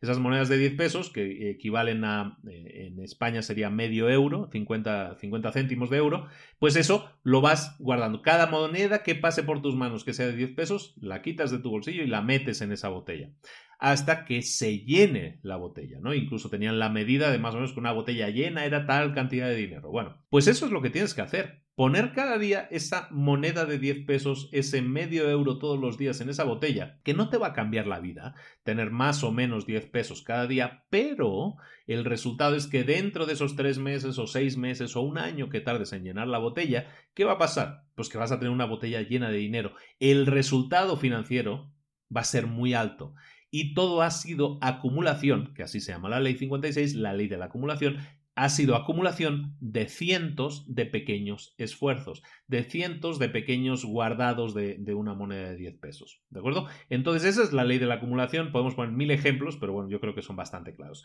La ley número 57 es la ley del magnetismo. El magnetismo, y no estamos hablando aquí de nada así como muy sensual, de lo que estamos hablando aquí es de que cuanto más dinero eh, guardas, cuanto más dinero te quedas, más dinero vas a atraer a tu vida. El dinero llama al dinero. Esta es una ley que decían las abuelas de toda la vida. Pues esto es lo mismo. El magnetismo, que suena mucho mejor, es básicamente si tú tienes dinero, el dinero llama a dinero. Entonces, si tú tomas conscientemente la decisión de prosperar, de no tener mentalidad de escasez, de empezar a guardar, a ahorrar dinero, todo lo que hemos estado viendo, el 10% y todas estas cosas, vas a ver que de repente, mágicamente, frente a ti van apareciendo oportunidades de negocio. Frente a ti van a, a aparecer oportunidades de inversión. Siempre sucede. Parece magia, pero no es magia. ¿Por qué? Porque en el universo, y es un tema de la ley de la atracción y todo eso, para los que crean está muy bien, para los que no crean no pasa nada. Eh, lo podemos ver desde un enfoque mucho más eh, humanista. en el universo, el universo eh, atrae a, los similares. Entonces, si tú tienes dinero, el universo va va a, generarte más dinero, oportunidades de ganar más dinero. Y eso, si lo vemos desde un punto de vista humanista, simplemente es lo que te decía antes. Si yo estoy en una calle en la que están pasando constantemente coches con oportunidades de negocio, si yo no tengo dinero para invertir, ni las veo. ¿Por qué? Porque pues tengo los ojos cerrados. Total, no tengo dinero para invertir. Pero resulta que si yo empiezo a ahorrar y empiezo a aplicar todas estas leyes que estamos diciendo, resulta que me empiezo a dar cuenta de que delante de mí están pasando coches continuamente con ofertas, con ideas de inversión que yo puedo utilizar y que puedo aprovechar para invertir. ¿De acuerdo? Entonces, esa es la idea. Esa es la idea. Que, que tú veas que el ahorrar, el acumular dinero te va a permitir utilizar ese dinero porque van a aparecer constantemente, a través de la ley del magnetismo, nuevas oportunidades de invertir. La ley número 58, y es la última de la ley del dinero, es la ley de la aceleración. La ley de la aceleración dice que cuanto más rápido busques tu independencia financiera, antes lo vas a conseguir. Cuando tú tomas la decisión, y es muy de lógica, ¿eh? cuando tú tomas la decisión de alcanzar una meta, eh, entonces lo único que tienes que hacer es tomar esa decisión y luego actuar en consecuencia. Lo estábamos diciendo antes, ¿no? La acumulación de pequeños gestos, de pequeños actos. Si tú tomas la decisión de ser financieramente independiente y tomas la decisión de dar pequeños pasos cada día, de juntar moneditas cada día, de apartar tu 10% cada día, de gastar menos de lo que ganas cada día, todo eso son hábitos correctos la suma de todos esos hábitos que están orientados a que tú alcances la independencia financiera, como hemos estado diciendo, la suma de esos pequeños hábitos que son pequeños en muchos casos, van a hacer primero que aceleres eh, la consecución de tus resultados. Si tú querías independencia financiera y actúas en consecuencia y estás acumulando hábitos buenos que te permitan ser financieramente independiente, ¿qué vas a conseguir? Pues llegar mucho antes. Si una persona quiere ser financieramente independiente pero no ahorra el 10%, otra persona quiere ser financieramente independiente y si ahorra el 10%, ¿quién va a llegar antes? ¿Quién va a acelerar sus resultados? Pues aquella persona que está pasando a la acción, que está haciendo cosas que sumen en ese sentido, ¿de acuerdo? Y eso es lo que dice la ley de la que si tú tomas una decisión, en este caso la de ser financieramente independiente, tienes que adoptar inmediatamente los, los hábitos correctos y cuanto antes los adoptes, cuando antes los puedas poner en práctica, lo que hemos dicho, vas a ahorrar más, vas a gastar menos, van a aparecer oportunidades de invertir y cuando esas oportunidades tú las materialices e inviertas, ¿qué vas a conseguir? Más ganancias todavía, más ganancias todavía y de esa manera vas a acelerar todavía más eh, tus resultados. De hecho, dicen aquí, y es una mención directa a otro libro que también hemos resumido, que es el, método del 80-20, eh, que los, tus resultados de inversión siempre están, eh, siempre se producen con el último 20% de tus esfuerzos. El 80% de tus resultados finales se producen con el 20% de tus últimos esfuerzos. ¿Qué queremos decir con eso? Que si tú vas a invertir durante 10 eh, años, los mayores resultados, los mayores beneficios se van a producir con los últimos esfuerzos que hagas, con el 20%, 20 de esfuerzos finales. Es decir, si hablamos de 10 años en este ejemplo, tus mayores ganancias van a venir de todos los esfuerzos que hagas en los dos últimos años, sobre todo, ¿de acuerdo? El esfuerzo de ahorro, de mantener el dinero ahí, lo que hemos hablado está todo sumado y todo relacionado también con el tema del efecto compuesto. Todo eso va a hacer que tengas que tener paciencia como decimos, es un tema de, de hormiguita, de todos los días poner ese granito de arena que te lleva a tus resultados y eso va a hacer que en la parte final, como decíamos y como dice el efecto compuesto, la parte final, el último 10% incluso, eh, eso se acelere como loco y tus grandes resultados se produzcan en esa parte final, en el último 20%. Esa era la ley 58, ley de aceleración, y es la última ley que pertenece al grupo de leyes del el dinero, del manejo del dinero, de la filosofía del dinero. Vamos a irnos, y ya llevamos la hora 10, vamos a irnos a la ley de las ventas, las leyes de las ventas, que son unas cuantas. Eh, vámonos, vámonos a ello y nos vamos al tercer capítulo, eh, sin duda. Ley número 59, la ley de las ventas. Esta ley de las ventas dice algo muy obvio, muy fácil de entender, pero que mucha gente no entiende. Y este es probablemente el punto clave para que mucha gente no venda lo que podría vender. En cualquier negocio, nada sucede, el negocio no tiene lugar hasta que alguien vende algo a otra persona. Visto de otra manera, o dicho con otras palabras, los productos o servicios se venden, no se compran. Por lo tanto, si tú quieres vender, lo que tienes que hacer es buscar a los clientes, localizar clientes y pedirles que compren. Los vendedores de verdad, esto es exactamente lo que hacen, buscan clientes y les piden compra este producto, compra este servicio. Hay muchos vendedores que se rinden porque dicen, no, yo tengo un producto, lo he puesto a la venta, me he puesto aquí a ver si alguien me lo compraba y nadie me lo ha comprado y me fui a casa sin vender nada. Esa actitud de decir, yo eh, lo hemos comentado muchas veces, la imagen de que alguien invierte todo lo que tiene en crear un negocio y una vez lo tiene abierto el negocio, llega todas las mañanas, abre la puerta de su negocio y se sienta detrás del mostrador a esperar a que la gente llegue. Esa es una actitud que tienen muchísimas empresas, muchísimos vendedores, muchísimos dueños de negocio, pero lo que están haciendo es rendirse.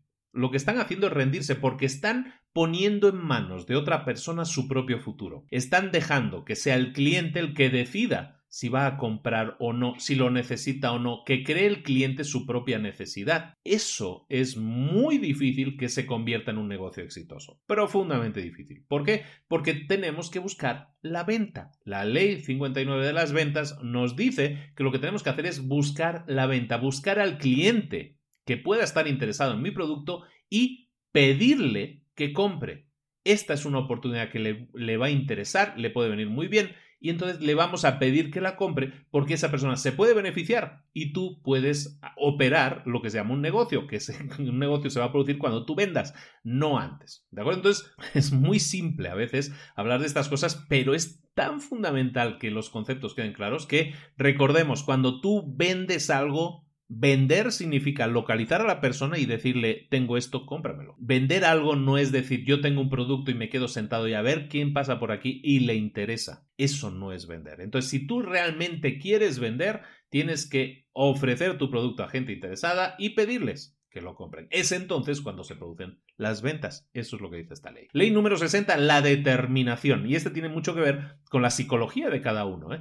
En ventas, bueno, en ventas y en cualquier cosa de la vida, tú vas a llegar tan lejos como te lo permitan tus propias creencias. En tu cabeza están tus limitaciones. En tu cabeza están los límites que tú te marcas. Si tú te marcas el límite de decir yo no voy a ser capaz de vender nunca más de uno o dos productos al día, eso es lo que vas a vender. Uno o dos productos al día y con suerte, porque seguramente vendas menos. ¿Por qué? Porque no estás creyendo en ti. La determinación, es decir, lo determinado o determinada que tú estás depende de tus propias limitaciones. Por lo tanto, si tú quieres ser el mejor, si tú quieres ser el líder, si tú quieres vender más que los demás, entonces en tu negocio, en tu empresa, tienes que trabajar por definir esas metas y trabajar con pasión, con dedicación, quitarte esos bloqueos mentales y decir, yo puedo conseguirlo, voy a conseguirlo, estoy determinado a conseguirlo. Tu éxito siempre depende de ti la autoconciencia, el ser autoconsciente de mis limitaciones, de mis activos,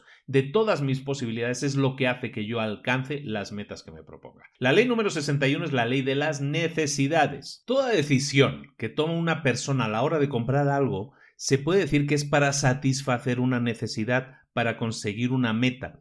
Por lo tanto, si tomamos eso como base, es decir, cada vez que alguien compra algo lo hace para satisfacer sus necesidades, entonces lo que tenemos que hacer es conocer las necesidades de nuestros clientes. Cuanto mejor conozcas a tu cliente, cuanto mejor analices, estudies a tu cliente y conozcas sus necesidades, entonces mucho mejor vas a poder posicionar tu producto o servicio como una solución que ellos están necesitando. Si tú sabes que ellos tienen una necesidad y tú sabes que tienes entonces un producto que soluciona esa necesidad, lo único que tienes que hacer es unir los dos puntos. Y esa línea es ese enlace que tú creas entre las necesidades del cliente y el potencial que tiene tu producto de satisfacer esa necesidad.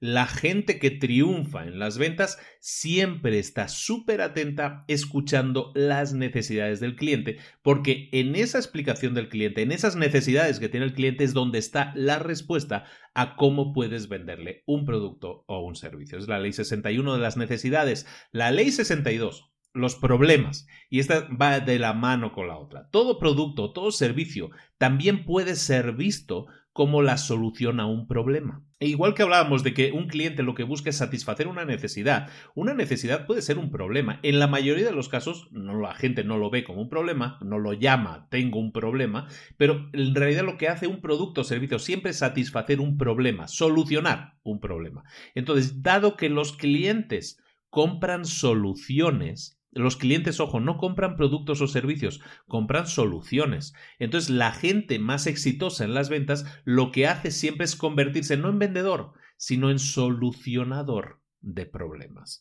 Cuando tú entiendes que tú eres eh, no un vendedor, sino como un doctor que está eh, recetándole algo a un cliente, porque viene un cliente a tu, entre comillas, consulta, que puede ser tu tienda, tu negocio, viene un cliente con un problema y tú te sientas reconoces cuál es ese problema y le recetas una solución, tu producto o servicio, y le dices, este producto o servicio es una herramienta que te va a dar un resultado y el resultado es tu problema ya no va a existir. Eso es lo que la gente quiere escuchar.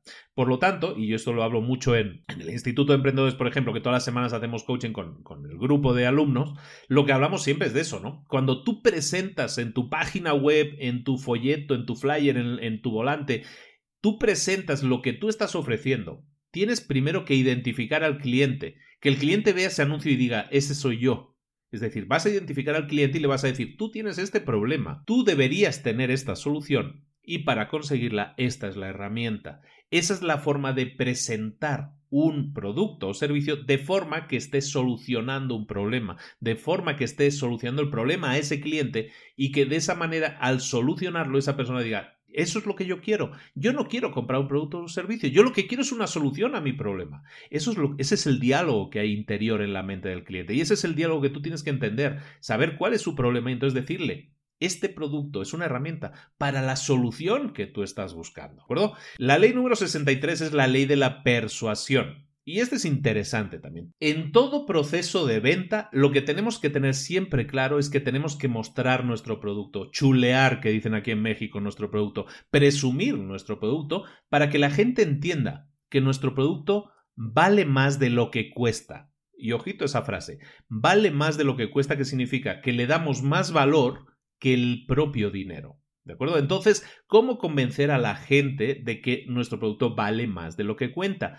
Vale más de lo que cuesta. Lo que tenemos que hacer es demostrarle que la cantidad de necesidades que cubre o la cantidad de problemas que resuelve es mucho más de el dolor que implica pagarlo. ¿De acuerdo? Entonces, cuando un producto es caro, pero eso significa que la cantidad de problemas que resuelve es muy grande, entonces ya no lo vemos tan caro, porque ya no me resuelve uno, sino que me resuelve muchos y lo hace con efectividad. ¿De acuerdo? Entonces la persuasión básicamente es hacer entender a la gente que nuestro producto vale más de lo que cuesta, como estamos diciendo. ¿Y cómo lo hacemos eso?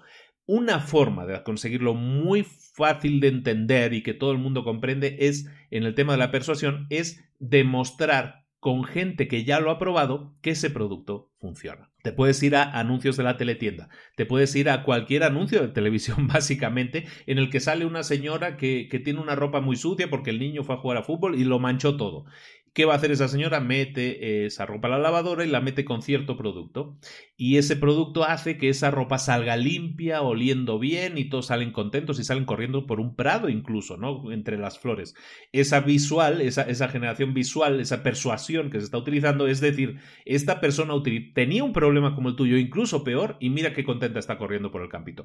Eso es persuasión. Eso es hacer que tú te identifiques con una problemática, que tú te veas identificada o identificado en esa imagen de esa persona y tú digas, yo quiero lo que esa persona tiene. Y esa persona tiene el mismo problema que yo, pero esa persona ahora está corriendo por el parque muy contenta. Yo no. Entonces, ¿qué tengo que hacer? Comprar ese producto para obtener ese resultado. ¿De acuerdo? Eso es persuasión, tal cual. Entonces, como decimos, una forma muy eficiente de hacerlo es mostrar a personas lo que se llama casos de éxito o testimonios en los que una persona convincentemente debería decir, yo tenía el mismo problema que tú y ahora ya no lo tengo y estoy muy feliz. Y eso lo he conseguido gracias a una herramienta que es este producto o este servicio, que es exactamente lo que comentábamos antes. La ley número 64 es la ley de la seguridad y esto es interesante, entramos ya en psicología incluso con esto, ¿no? La, necesidad humana más profunda que, que, todos buscamos siempre es la seguridad. Esa es la, es la necesidad humana más grande. Y la seguridad puede ser en muchos aspectos. Puede ser seguridad personal, quiero estar seguro, sentirme seguro, quiero sentirme financieramente seguro o quiero sentirme emocionalmente seguro. ¿De acuerdo? Entonces, eh, ya sea a nivel de emociones, me quiero sentir seguro, a nivel personal o a nivel financiero. La gente más efectiva en las ventas siempre sabe que tiene que tocar esa fibra de las necesidades del cliente. Y esas necesidades del cliente, la principal siempre va a ser la seguridad. Si yo puedo proporcionar certeza de que este producto o servicio le va a dar más seguridad al cliente, si yo le puedo garantizar de alguna manera que ese producto le va a funcionar sí o sí, entonces el cliente siente menos riesgo, siente que se, se siente más seguro. Y como se siente más seguro, entonces va a hacer negocios contigo, te va a comprar a ti. El miedo, o sea, la, la generar sensación de seguridad, mejor dicho, es uno de los grandes motivadores para las ventas. Por eso muchos productos, muchos servicios se incluyen garantías de te, devuelvo el dinero si no te funciona. ¿Por qué? Porque quitas cualquier tipo de inseguridad que pueda tener el cliente y por lo tanto animas a que se produzcan más ventas. Es la ley número 64, la seguridad. La ley número 65 es el riesgo. En cualquier inversión de tiempo, de dinero, de energía, siempre hay un elemento de, riesgo. En la vida existe el riesgo. En todo lo que hacemos existe riesgo. Eh, la gente que triunfa en las ventas entiende eso, entiende que estamos rodeados de riesgo y por lo tanto lo que intenta conseguir en su labor de venta es siempre quitarle la mayor cantidad de riesgo posible a la gente que va a comprar su producto o servicio. Dado que el mundo está lleno de riesgos, lo que voy a hacerle a esta persona, lo que le voy a ofrecer a este comprador es algo que es mucho menos arriesgado, que le, voy a quitar todo el riesgo que tiene y de esa manera esa persona se va a animar a comprar. ¿Por qué? Porque le estoy ofreciendo algo que no es normal en el mundo, que es quitarle el riesgo. Si tú haces todo lo posible por evitarle la percepción de riesgo. Siempre estamos hablando desde el punto de vista del cliente. Si nosotros conseguimos quitarle la percepción de riesgo al cliente, hablar directamente a los miedos del cliente y decirle no tienes que tener miedo porque no existe riesgo en este caso. En cualquier situación de ventas en la que tú apliques eso, lo que vas a hacer es quitar riesgo de encima de la mesa. Un buen vendedor que lo entiende y lo aplica, entonces hace todo lo posible porque el riesgo inherente a cualquier operación no exista en esa operación. Y eso hace que la venta se produzca de una manera mucho más fluida y más fácil. La ley número 66 es la ley de la confianza, de la confianza. Y toda relación de ventas se basa en la confianza. Cuando tú eres un vendedor y tienes a un cliente frente a ti, lo que tienes que hacer es crear un vínculo y ese vínculo es de confianza. En, el tema de ventas, la confianza lo es todo. Cuando tú hablas de, de, que yo tengo un proveedor desde hace 30 años y no le compro a nadie más que a esa persona, ¿por qué lo haces? Porque confías en esa persona. Se crea una especie de empatía, de vínculo, es un vínculo fuerte que tú estableces con ese cliente. Esa confianza lo es todo. ¿Por qué? Porque cuando tú escuchas a tu cliente, cuando tú escuchas sus problemas, cuando tú le recetas soluciones, te conviertes en alguien de confianza. Poníamos el ejemplo de que tú eres como ese doctor que le receta una solución. Si tú te ganas esa confianza y la gente te escucha, entonces lo que vas a conseguir es que las ventas se produzcan mucho más fácilmente. ¿Por qué? Porque has establecido un vínculo de confianza con el cliente. Entonces es importante que siempre construyas esos vínculos. ¿Por qué? ¿Por qué es importante esto? Porque si tú creas un vínculo con una persona, esa persona te va a volver a comprar repetidamente. Poníamos el ejemplo de alguien que lleva 30 años comprándote. Si tú trabajas un vínculo de confianza con un cliente, no vas a conseguir una sola venta, sino que vas a conseguir muchas. Entonces, ¿qué prefieres? ¿Estar todos los días aburrido sin crear vínculos de confianza con tus clientes y captar un cliente nuevo con una campaña de publicidad? Hiciste una venta y ese cliente nunca regresa. O hacer una campaña de publicidad y cuando el cliente llegue a tu, a tu negocio, lo que vas a hacer es establecer ese vínculo, tratar de entenderle, tratar de comprenderle, establecer esa confianza con ellos para que esa persona regrese el próximo mes y el otro mes y al otro mes y cada mes y cada año te compre 12 veces en vez de una. ¿Qué es mejor? Evidentemente esta segunda opción es mucho mejor, pero sin embargo mucha gente no la, no la aplica como debería. La, la conciencia de que captar a un cliente y hacer que compre repetidamente es más fácil es un concepto que a mucha gente le cuesta entender, pero lo que haces es sumar que esa persona te esté comprando, comprando y comprando continuamente. ¿Cómo lo vas a hacer? Con confianza. ¿De acuerdo? Entonces, importante, ¿no? Este, este concepto de que cuando tú creas una campaña de marketing estás atrayendo clientes, es importante que sepas eso también, ¿no? Que tienes que captar la confianza. Eso ya no es marketing, eso ya es algo de tu negocio. Nos está pasando a nosotros. Nosotros tenemos una empresa ahora que, estamos dando servicios de marketing online.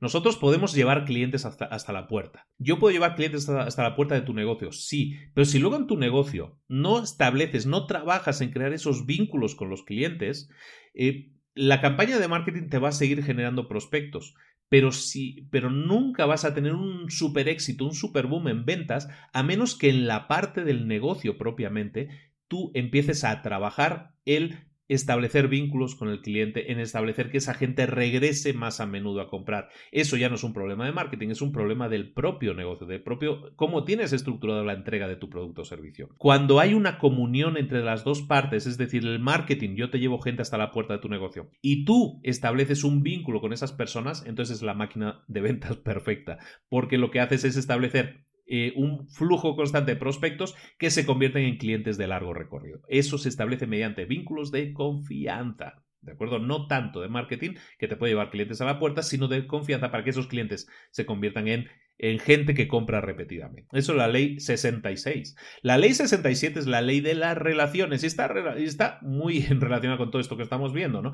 Cuando tú vendes y cuando tú estableces una relación con, esa, con una persona, con un cliente, entonces es cuando tienes éxito. La relación de confianza que estábamos diciendo, pero la relación en general de que, incluso puede ser una relación más profunda, eh, que tú estableces con un cliente, hace que la gente no compre un producto o servicio, sino que busque a través de tu relación buscar un resultado para un problema. ¿Me explico? Cuando tú tienes una relación con un cliente, el cliente no viene a ti como proveedor, sino viene a ti como persona en la que confía para que le dé solución a un problema.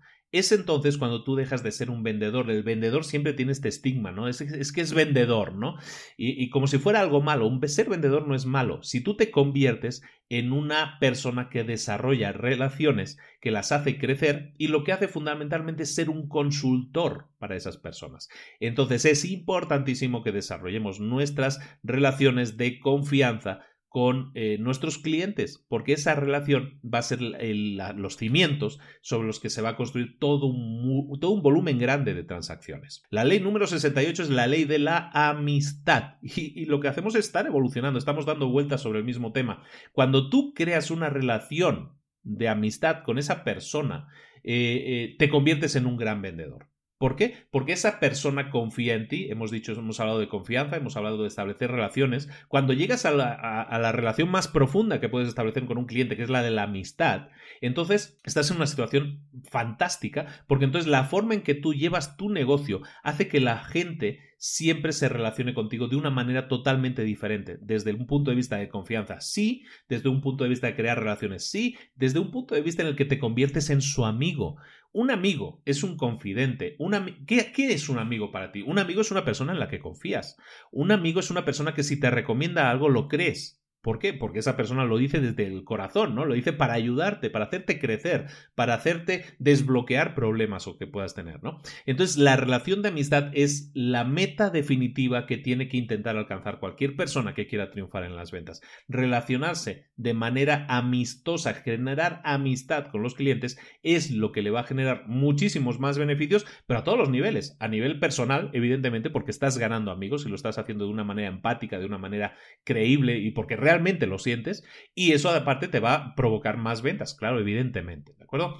La ley número 69 es el posicionamiento. Posicionamiento es otro tema interesante, otro enfoque interesante. La percepción del cliente de ti es su realidad y esa realidad es lo que determina cómo se va a comportar. Si tú te conviertes en ese consultor que estábamos diciendo antes, si tú dejas de ser el vendedor y te conviertes en un consultor, entonces la gente, ese posicionamiento que tú estás trabajando de convertirte en consultor, dejar de ser un vendedor que busca una comisión o que busca una ganancia, cuando te conviertes en un consultor, digamos que estás en el equipo del cliente, no estás en el equipo de la empresa. Cuando haces eso, cuando consigues ese posicionamiento, entonces la gente, la percepción de la gente cambia y la percepción del cliente es diferente. Cuando eres un consultor, la gente está dispuesto a pagarte más. ¿Por qué? Porque se sienten cómodos contigo, porque saben que tú le estás apoyando, que estás ahí para, para intentar solucionar los problemas, no por tu propio beneficio, sino por el beneficio de ellos, que te estás preocupando más por ellos que por el tuyo propio. Esa es la labor de un consultor. Cuando tú trabajas tu posicionamiento de ventas para convertirte en un consultor, todo cambia y la gente te ve desde con una percepción diferente y por lo tanto también está dispuesta a invertir más en ti que en cualquier otra persona. ¿Por qué? Porque yo prefiero un consultor que no alguien que me quiera vender algo porque tiene un interés económico en ello. La percepción es totalmente diferente, aunque al final la transacción sea la misma, pero podemos conseguir incluso que las transacciones sean más caras, con más monto. ¿Por qué? Porque nuestra percepción como alguien que le está ayudando de verdad es mucho mayor. Esa es la ley del posicionamiento. La ley número 70 es la ley de la perspectiva. ¿De qué estamos hablando aquí? La perspectiva. Nos faltan tres leyes, ya estamos acabando el capítulo de hoy, ¿eh? que sale bastante largo. La ley 70, la ley de la perspectiva, dice que nuestros ingresos serán siempre directamente proporcionales a la forma en la que los clientes nos ven. Esta ley de la perspectiva es muy interesante. Fíjate en este enfoque. Cuando tú eres un empleado en una empresa, por ejemplo, estamos hablando de una empresa de coches, por ejemplo, que tú vendes coches en una sucursal de coches, tú puedes ser percibido como un vendedor que vende coches. Eso significa que tú trabajas para esa empresa, pues estás por lo tanto del lado de la empresa y, y, lo que quieres es vender los coches que te dice la empresa que hay que vender y a ti te pagan por ello. Cuando tú eres capaz de cambiar la perspectiva y esa perspectiva, ese nuevo enfoque, va a ser alguien que no trabaja para la empresa que le paga, sino que trabaja para el cliente. Y estás actuando buscando el mayor interés, el mejor interés de ese cliente, pero te paga otra persona. Es decir, es como decir, a mí me paga Toyota, pero la verdad, yo trabajo para ti. Yo quiero que, yo quiero que tú te lleves la mejor opción posible. La mejor opción posible para mí es decirte, este coche ahora mismo no es tu mejor opción. Tú lo que necesitas es este.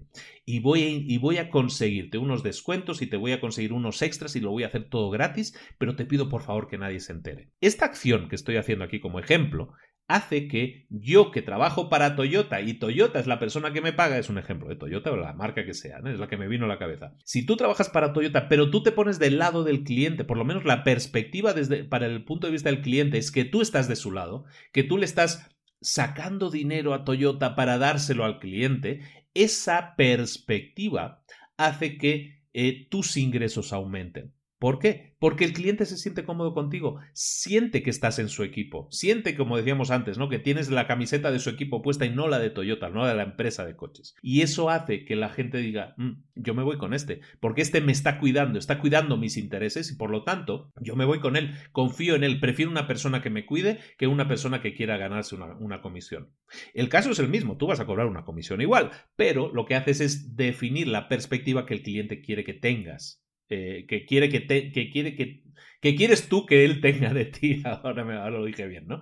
La perspectiva que el cliente debe tener de ti tiene que ser diferente, no como un vendedor que trabaja para la empresa, sino como una persona que es un consultor que trabaja para ti. Ese cambio de perspectiva va a hacer que tú te conviertas inmediatamente en el mejor vendedor de esa empresa, sin duda porque estás trabajando del lado del cliente, el cliente lo siente así, el cliente te compra más y te recomienda más y te va, y te va a decir, a, a, todos sus amigos les va a decir, vete con, con Luis de Toyota, porque ese sí es alguien que se preocupa por ti de verdad. Ese cambio de perspectiva te genera más ventas y te conviertes en el líder top de ventas de esa empresa, sin duda.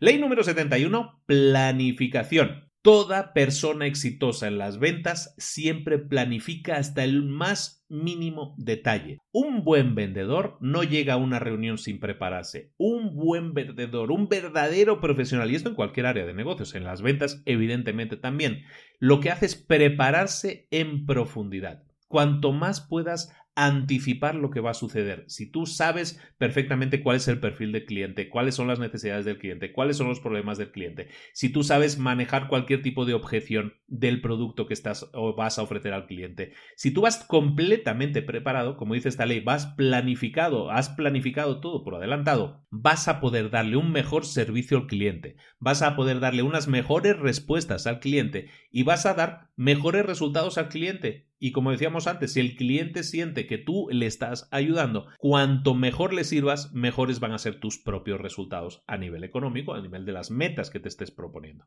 ¿De acuerdo? Última ley del día de hoy, última ley de las ventas, antes de pasar a la, parte final que lo veremos en el, en el último episodio, ley número 72 la motivación. Y es una ley que, de nuevo, todas estas leyes se aplican en muchos ámbitos de la vida, también al de las ventas. A todas las personas que tú conozcas, a todas les gusta comprar, pero a nadie, a ninguna persona de la que conozcas, le gusta que le vendan. Hmm, fíjate en la, en la perspectiva.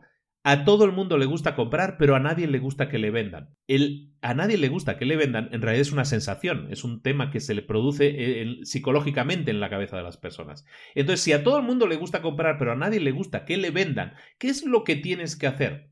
Evitar que la gente se sienta víctima de una presentación de ventas evitar que la gente se sienta, se sienta víctima de un vendedor. Lo que tienes que hacer es que la gente siempre se sienta como que tú le estás proporcionando información, pero que la decisión siempre es de ella. La motivación siempre parte o debe partir en la mente de los clientes. ¿De dónde? De los propios clientes. Por lo tanto, un vendedor efectivo, altamente efectivo, como decía aquel libro, debe siempre posicionarse como un proveedor de información, como un recurso, como un accesorio que ayuda al cliente a que consiga lo que ese cliente realmente necesita. Eres una herramienta, eres un recurso, eres alguien que ayuda. Entonces, cuando tú eres alguien que ayuda, tú pones información en la mano de esas personas y, y esa persona tiene que tomar la decisión por sí misma. Tú manejas esa información para que esa persona diga, pues es que la única opción posible para mí es comprar este producto.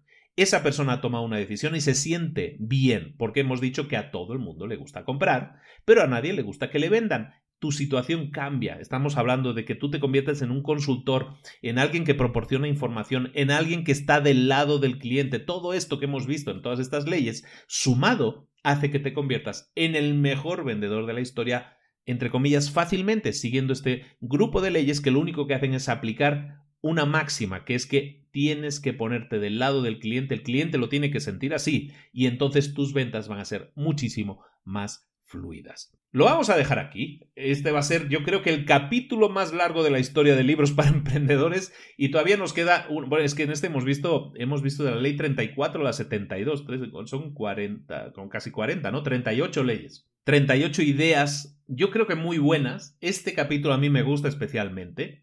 Muy poca gente estará escuchando hasta aquí, supongo. Estamos tú y yo solos. Entonces te digo algo muy interesante. El manejo del dinero es algo que hemos visto. El manejo de las ventas, que es algo que acabamos de ver ahora. Lo hemos visto todo en este episodio. Este episodio está lleno de oro literalmente lleno de oro. Todos estos capítulos, todas estas leyes, todas estas ideas que te dejo aquí en la mesa son ideas que literalmente pueden cambiar tu vida. El manejo del dinero adecuado a, través de tus finanzas personales o de tus finanzas de, empresa, si lo haces adecuadamente, puede cambiar los resultados de tu empresa, vamos, como la noche y el día.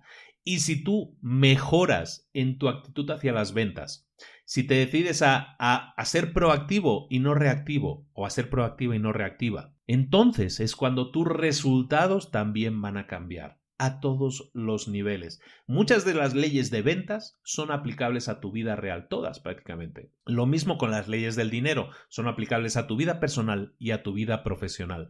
Te aconsejo que este capítulo especialmente lo guardes, lo guardes en caja de oro porque tiene muchísimo oro dentro que lo revisites. Hay un montón de ideas. Agarra una de esas ideas, como decíamos al principio, ponla en práctica y a ver qué sucede, a ver qué pasa, a ver qué consigues. Voy a probar a hacer algo diferente de lo que estaba haciendo hasta ahora. Eh, si tú esperas que haciendo las mismas cosas que has hecho normalmente obtengas resultados similares, estás muy equivocado. Tienes que enfocarte en hacer cosas diferentes para obtener resultados diferentes. Recuerda el título del libro, las 100 leyes absolutamente inquebrantables del éxito en los negocios. ¿Quieres tener éxito en los negocios? Aplica estas leyes. ¿Quieres tener éxito en la vida? Aplica estas leyes también. Pero hazlo caramba, porque tienes todas las herramientas a tu alcance. Está en tu mente el ponerlas en práctica o no. Yo entiendo que son un montón de leyes. Es que me has explicado treinta y tantas leyes. Soy hombre y ya estoy mareado de tantas leyes. Bueno, empieza a escuchar el capítulo desde el principio. Agarra la ley, la primera ley que hayamos dicho. Y para, pon pausa cuando la hayas acabado de escuchar. ¿Qué has obtenido de esa ley? ¿Es algo que puedes aplicar? ¿Qué ideas se te ocurren que podrías poner en práctica? De eso se trata, de que pases a la acción. Siempre insisto en lo mismo, que pases a la acción, que simplemente es agarrar esa idea de las 38 que te acabo de dar, agarra una, agarra una y ponla en práctica. Como hemos dicho, no hemos mencionado el Kaizen hoy, el, tema de los japoneses, eh, el concepto japonés que es Kaizen, que es básicamente haz un poquito cada día, que es lo mismo que el efecto compuesto, que es lo mismo de que sé constante, sé, eh, repetitivo en ese tipo de cosas. Si quieres, si quieres correr una maratón, tienes que entrenar todos los días. Si quieres bajar de peso, tienes que hacer dieta o ejercicio o cuidarte un poco, pero todos los días. Esa es la forma de conseguir tus metas. Si tú quieres tener éxito en los negocios, tienes que trabajar todos los días, todos los días en conseguirlo, en dar pequeños pasos, pequeños pasos diariamente para conseguirlo. Esa suma de granitos de arena va a hacer que en una semana, en un mes, en un año, la perspectiva que tienes ahora mismo de la vida sea completamente diferente de la perspectiva que tienes ahora. Tu realidad de aquí a un año, o de aquí a seis meses, o de aquí a tres meses, puede ser completamente diferente de la que tienes ahora, pero todo eso depende única y exclusivamente de ti. Muchísimas gracias por la atención. Hemos visto la segunda parte del resumen de las 100 leyes absolutamente inquebrantables del éxito en los negocios, libro del año 2000 de Brian Tracy, que vamos a completar en un tercer episodio, porque es que es muy largo, son muchas leyes, lo siento, pero yo creo que vale la pena que nos entretengamos en cada una de ellas y no que hagamos un resumen general y, venga, ya tenemos otro libro. Eh, la idea aquí, mi meta, luego mucha gente me persigue porque tú dijiste que ibas a hacer 100 libros en el año. Bueno, está claro que no voy a llegar a los 100 libros en el año, pero ¿qué es mejor? ¿Hacer 100 libros de manera superficial o lo que estoy haciendo aquí? Que me estoy entreteniendo en un muy buen libro que ni siquiera existe en español, por cierto, y te estoy diciendo, este libro tiene respuestas a tus preguntas, soluciones a tus problemas. ¿No es mejor entretenerse un capítulo, dos capítulos, tres capítulos con un libro, pero que te dé herramientas para que cambies tus resultados? Yo pienso que es más importante eso. Y si no llego a 100 libros, y si no llego a 90 o a 80, me da igual. Lo que quiero es que cada resumen sea una herramienta para ti. Yo soy el Home Depot de las herramientas, ¿no? Home Depot, bueno, no sé si en todos los países, en los países hay, ¿no? Es una, una tienda, macro tienda en la que venden herramientas. Yo soy ese Home Depot, en el que yo te estoy vendiendo las herramientas. Y te estoy diciendo además, yo soy ese vendedor que es consejero, ¿no? Te estoy diciendo, utiliza esta, utiliza esta otra. Si, si, si haces esto, te va a pasar esto, si haces esto, te va a pasar lo otro. Yo intento darte todo lo que necesitas, pero al final el último paso va a depender de ti. ¿Lo vas a dar o no lo vas a dar? Esa es la respuesta que, que tienes que hacerte, que la pregunta que tienes que hacerte y la respuesta que tienes que, darte a ti mismo. ¿Porque herramientas tienes? Sí. Son todas gratuitas. ¿eh? Luego me dices, es que tú vendes cursos y todo lo bueno están los cursos.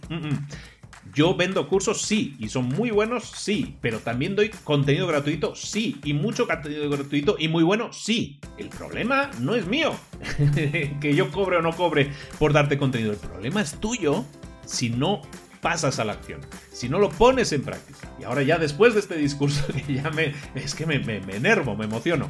Después de este discurso, lo único que quiero es decirte, tienes herramientas, tómalas, ponlas en práctica y obtén resultados. Eso es una ecuación que funciona siempre así. Me encantaría que me explicaras tus historias de éxito tus resultados, que me lo enviaras a través de un correo electrónico, por ejemplo, a luis arroba librosparaemprendedores.net, que me enviaras un mensaje directo en la página de Facebook de Libros para Emprendedores o un mensajito en Twitter, donde quiera que seas, ahí nos encuentras en todas partes. ¿Dónde nos puedes encontrar? Vete a librosparaemprendedores.net, que ese es como nuestro cartel general, y ahí vas a tener enlaces a todas nuestras redes sociales, vas a escuchar todos los episodios del podcast que quieras, vas a encontrar enlaces a nuestros grupos privados de Facebook de retos para emprendedores, vas a ver enlaces a los cursos que te estaba mencionando, al Instituto de Emprendedores, a todo lo que necesites. Pero todo eso son herramientas que eh, pongo a tu disposición para que tú llegues a alcanzar resultados. Lo que a mí me preocupa es que tú tengas resultados. Y eso es algo que a ti también te debería preocupar. Si no los estás teniendo, empieza a cambiar las actitudes. Haz cosas diferentes y obtendrás resultados diferentes. Muchas gracias a todos. Un saludo muy grande de Luis Ramos y nos vemos la próxima semana en Libros para Emprendedores, rematando con, vamos, pero vamos, con alfombra roja este gran libro que se llama eh, Las 100 leyes absolutamente inquebrantables del éxito en los negocios de Brian Tracy. Muchas gracias por la atención, nos vemos la próxima semana en Libros para Emprendedores. Hasta luego.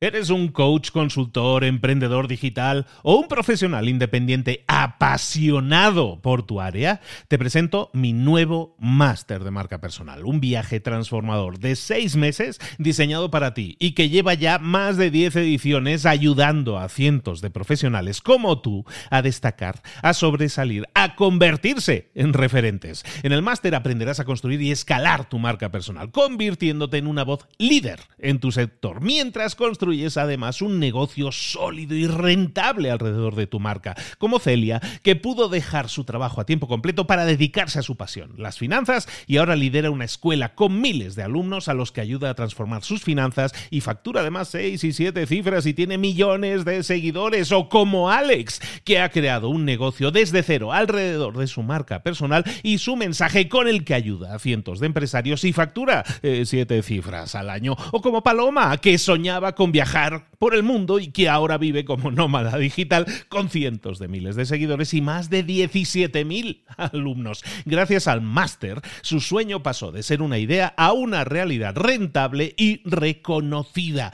Este es el momento de que tú también dejes tu huella, de influir y de vivir por fin de tu pasión. Visita librosparaemprendedores.net barra marca y descubre muchas más historias de éxito de gente que confió en nuestro método. En junio comenzamos además la nueva generación y añadimos más novedades, más servicios y más soporte que nunca. Únete a la élite de profesionales que ya están cambiando sus vidas. ¿Estás listo? ¿Estás lista para desarrollar tu marca personal y ser nuestra próxima historia de éxito? Pues visita librosparaemprendedores.net barra marca y comencemos.